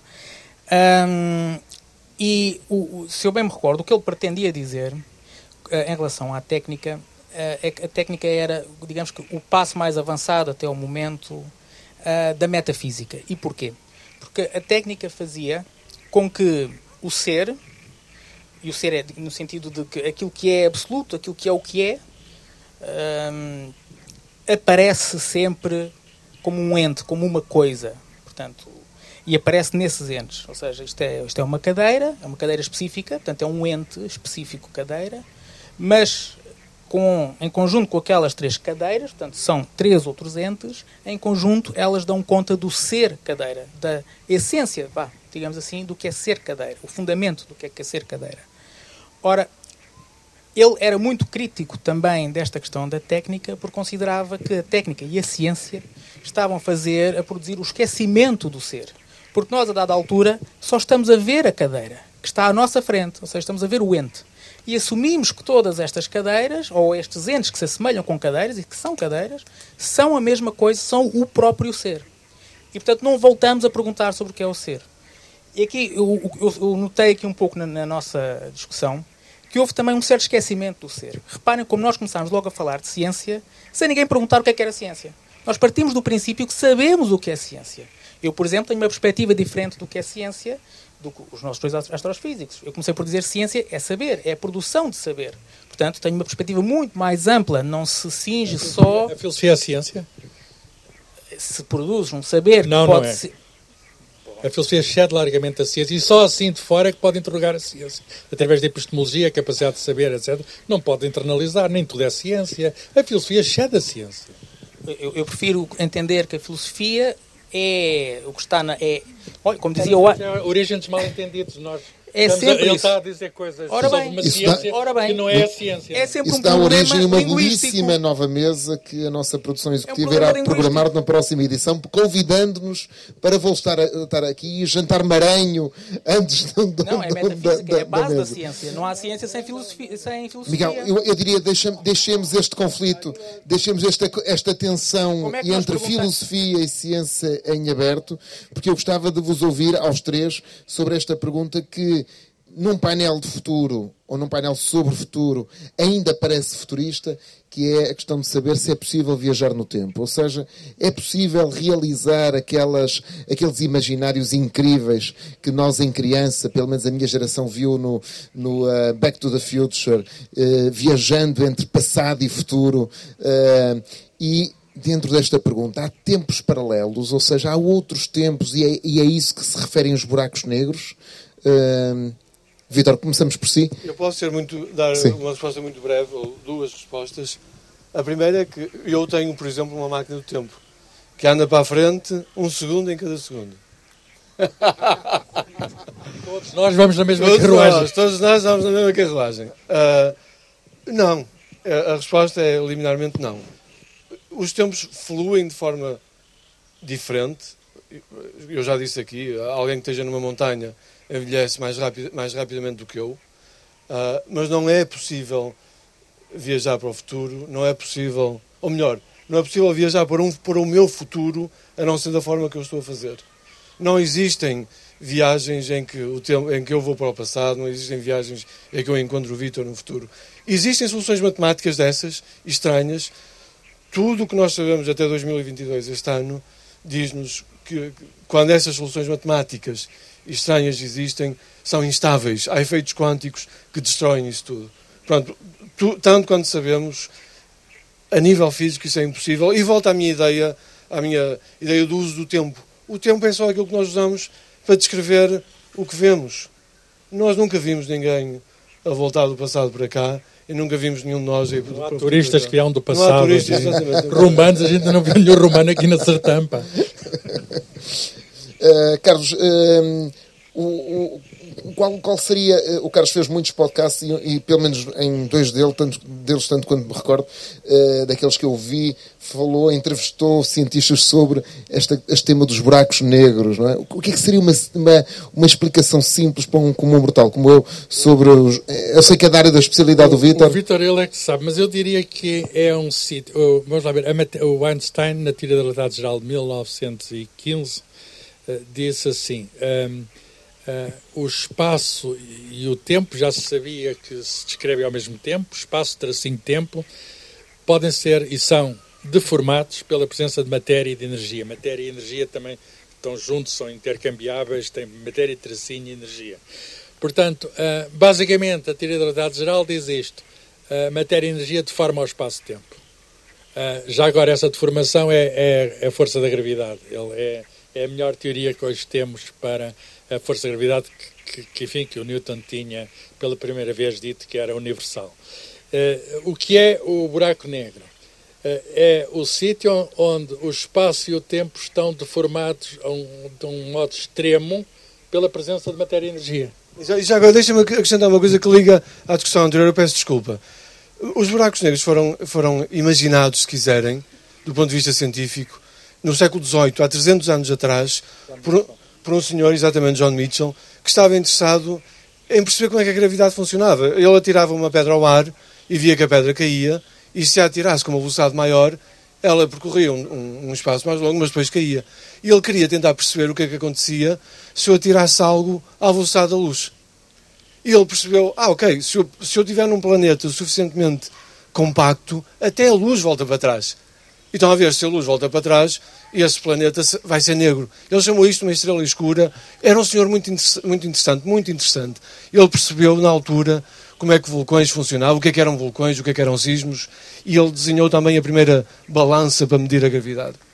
E isto volta à nossa discussão. Isto não foi feito com uma vontade de controlar o que temos à nossa volta, foi só uma vontade de perceber com o nosso cérebro, o cérebro pequeno que temos, o quão da realidade é que nós conseguimos apreender, não necessariamente controlar, apesar de hoje em dia O que é que estarmos significa a controlar. apreender? Etimologicamente, Compreender. Perceber, perceber. Perceber, eu não quero, eu quando quero, eu quando peço a um aluno para explicar porque é que a chuva vem em gotas e qual é o tamanho da gota, eu não tenho intenção absolutamente nenhuma de controlar a chuva. Eu quero perceber, perceber o fenómeno. Ok. Miguel. É, é normal, é humano. E, portanto, o buraco negro, para acabar, é o sítio onde o espaço e o tempo, vou usar palavras simples, acabam porque pode estar comprimida a um tal ponto, formada a um tal ponto, esticada a um tal ponto, que é o fim do espaço e do tempo. Portanto, significa que é, eu vou usar a palavra ainda mais banal, mas que toda a gente vai perceber, não se assustem, é o fim do mundo. É o sítio onde o mundo acaba. O que é interessante é que esta coisa que o fulano o Mitchell engendrou e que depois o Einstein, eh, de algum modo, elaborou, existe mesmo. Até já não é, não é que as coisas existam por haver fotografias, mas já há fotografias e tudo. Sabemos agora que nós estamos uh, à volta desta estrela Sol e a estrela Sol já deu 25 voltas desde que nasceu em torno da galáxia e tem no seu centro um super Sol que é um buraco negro, um gigantesco buraco, com 4 milhões de vezes a massa do Sol e é uma espécie de Sol do Sol. E o Sol anda ali à volta e isso é um gigantesco buraco negro que preside, digamos, a organização, digamos, do nosso sistema solar. Portanto, não só existe, mas como é o centro da nossa galáxia, suspeitamos nós até todas as galáxias. Nós hoje pensamos que todas as galáxias uh, têm um buraco negro no meio. E, portanto, uh, os buracos negros existem uh, e, e, e, são os sítios, digamos... Agora podem perguntar porque é que o Sol não cai lá dentro do buraco negro. Porque o buraco negro atrai tudo, é um sítio onde... Por uma razão muito simples, pela mesma razão que a Terra anda à volta do Sol e não cai no Sol, é a mesma razão, o Sol anda à volta do buraco negro, estrelas muito próximas andam ali à volta muito rapidamente, sem caírem lá dentro.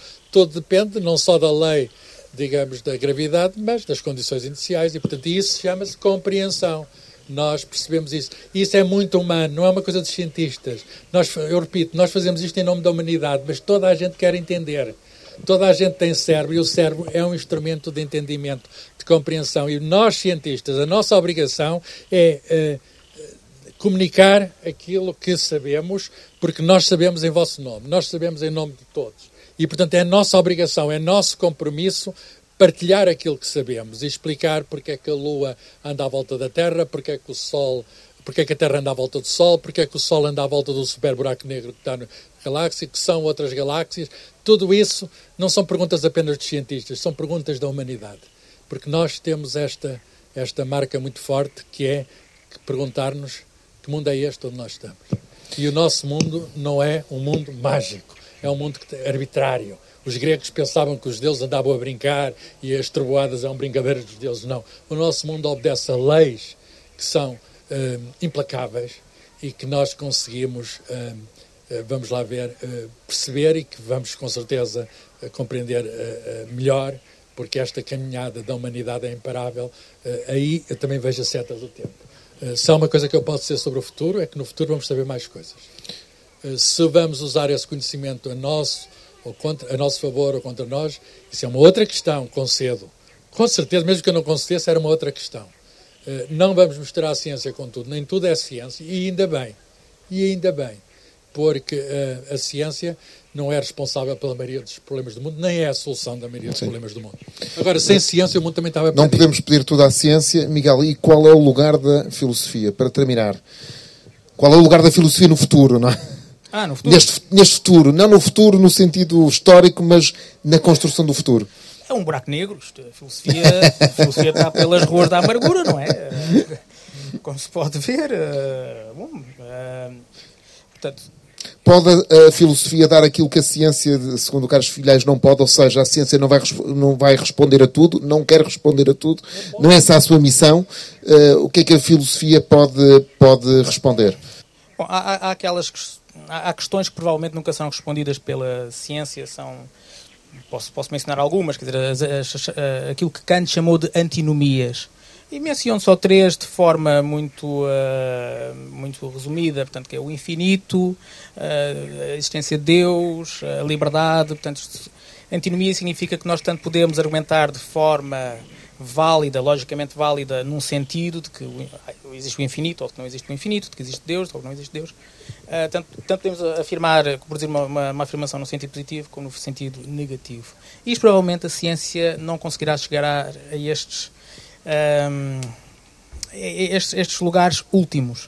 Uh, agora, no meu entendimento, a filosofia tem efetivamente valor e muita importância. Até tem uma importância preditiva muito grande. Uh, talvez até mais do que certas dimensões da ciência, o que enfim também é especulativa, mas estou-me a lembrar que, por exemplo, alguns autores já anteviam o, que tivemos a viver estes últimos dois anos e aquilo que vamos continuar a viver durante os próximos anos.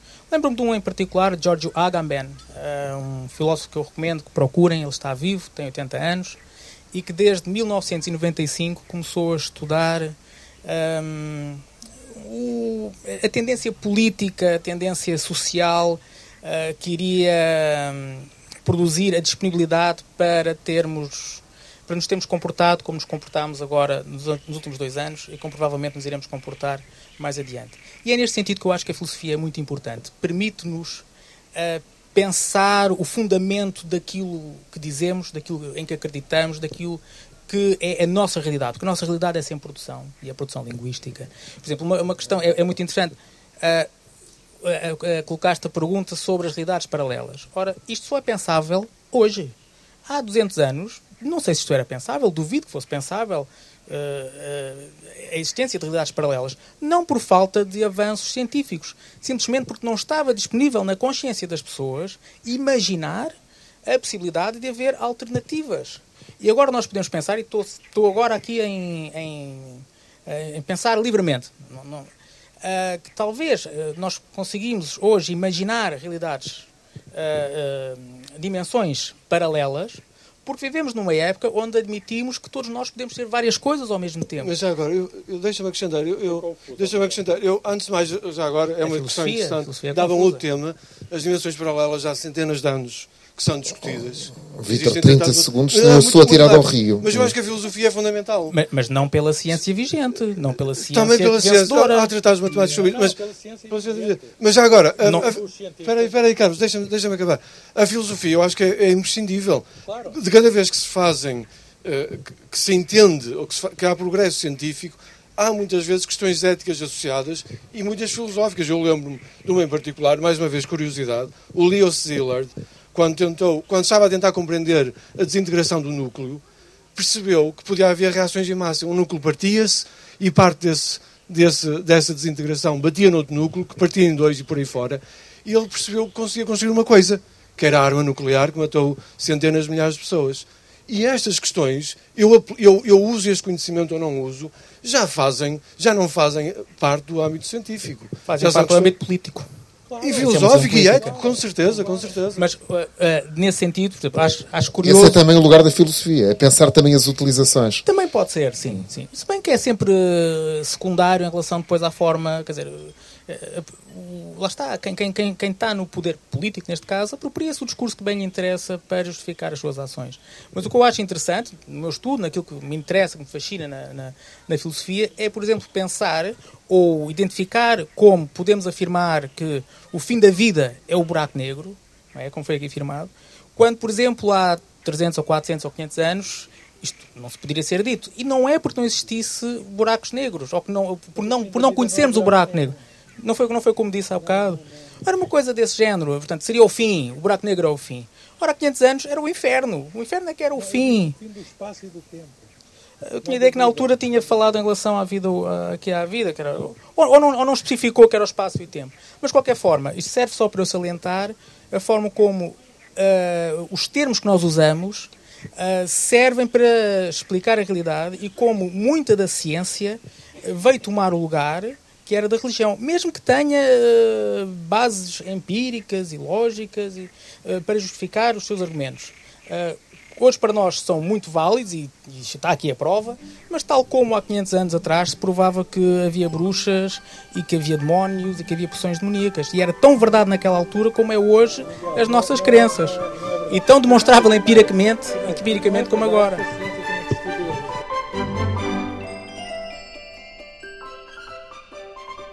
A gravação que fiz da conversa na Maratona de Leitura da Sertã com os físicos Carlos Fiolhais, Vítor Cardoso e o cartunista e ilustrador, mestre em Psicologia Miguel Montenegro, uma estimulante discussão a propósito da frase: a melhor maneira de prever o futuro é criá-lo.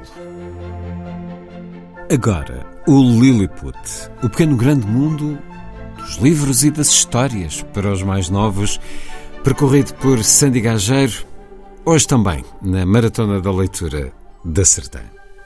O meu nome é Roger Melo. Diz Lilliput. Lilliput, Lilliput. Lilliput. Lilliput. Lilliput. Lilliput.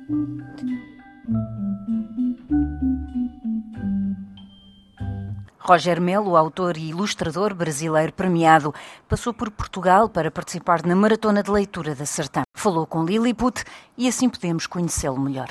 Eu sou escritor, ilustrador, dramaturgo do Brasil, também sou diretor de teatro e, bom, o objeto com, quem, com o qual eu gosto mais de trabalhar é mesmo o livro e eu considero que a imagem e a palavra são a mesma coisa como elementos narrativos dentro desse espaço amplo que é o livro. O que me traz a Sertã é a famosíssima e importantíssima Maratona de Sertã, é, e vários amigos e amigas já falavam da Sertã e cada vez eu vim com o André Neves, também escritor e ilustrador, e nós tínhamos uma vontade muito grande de participar de um evento tão importante, principalmente para a lusofonia mundial. Eu, hoje à noite, pretendo ler um trecho de um livro que é o Clarice, que é um livro que fala eu empresto, digamos assim, algumas das memórias para uma personagem ficcional que tem o nome Clarice, como a escritora Clarice Lispector, dentro de uma cidade brasileira, num contexto é, de um governo de exceção, um governo militar, que agora começa a emitir os seus tentáculos novamente sobre o nosso país. Claro, de uma forma diferente, mas nunca tivemos tantos militares é, no setor público administrativo. E como que o ponto de vista para uma criança de um governo de exceção se dá nos silêncios, nas coisas não ditas, é dessa menina um pouco que eu quero falar. Todos os públicos e também os animais e as plantas. É, não, eu, eu, eu realmente a, é, a gente tem a felicidade e o privilégio de trabalhar com as crianças com os jovens, mas eu acho que aquelas coisas que são boas para crianças e jovens, elas chegam aos adultos bem também, porque a criança e os jovens são públicos muito exigentes, muito criteriosos, já por natureza poéticos, filosóficos, né?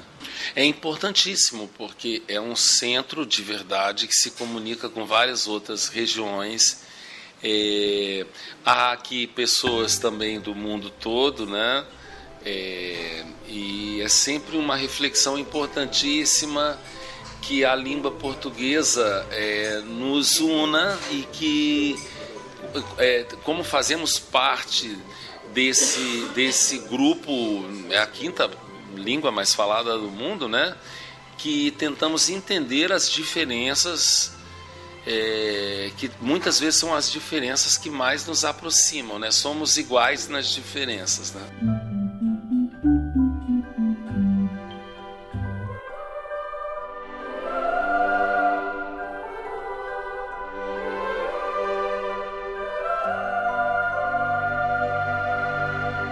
A maratona de leitura da Sertã pela Vila Aldeias do Conselho, Montes e Vales, uma dedicada equipa da Biblioteca Padre Manuel Antunes, outros elementos da autarquia e a comunidade, bem no centro do país, souberam uma vez mais colocar os livros e a leitura no centro de uma celebração que reuniu leitores, escritores, contadores de histórias, músicos e artistas, a todos a homenagem deste programa que tentou dar um pequeno vislumbre do que é este encontro. Maratona de Leitura da Sertã que este ano teve por tema o futuro.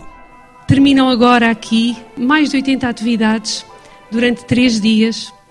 Eventos desta natureza são eventos pela paz, que nos fazem pensar, que nos ajudam a refletir sobre tudo aquilo que vivemos e a ser pessoas melhores. E ler e os leitores que seremos determinam o futuro. eu acredito que ler tem esse papel tão forte e tão importante. Viva a Maratona da Leitura, viva a leitura em voz alta e até para o ano.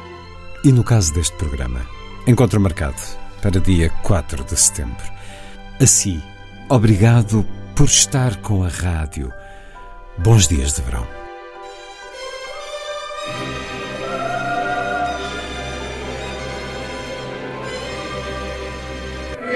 A força das coisas.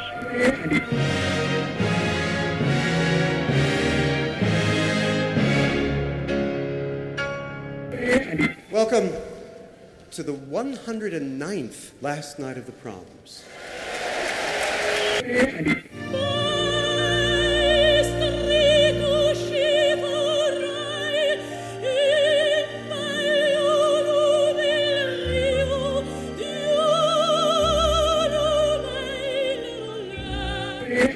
Com certeza, Bach, Mahler, Shostakovich. Um programa de Luís Caetano. Twelve.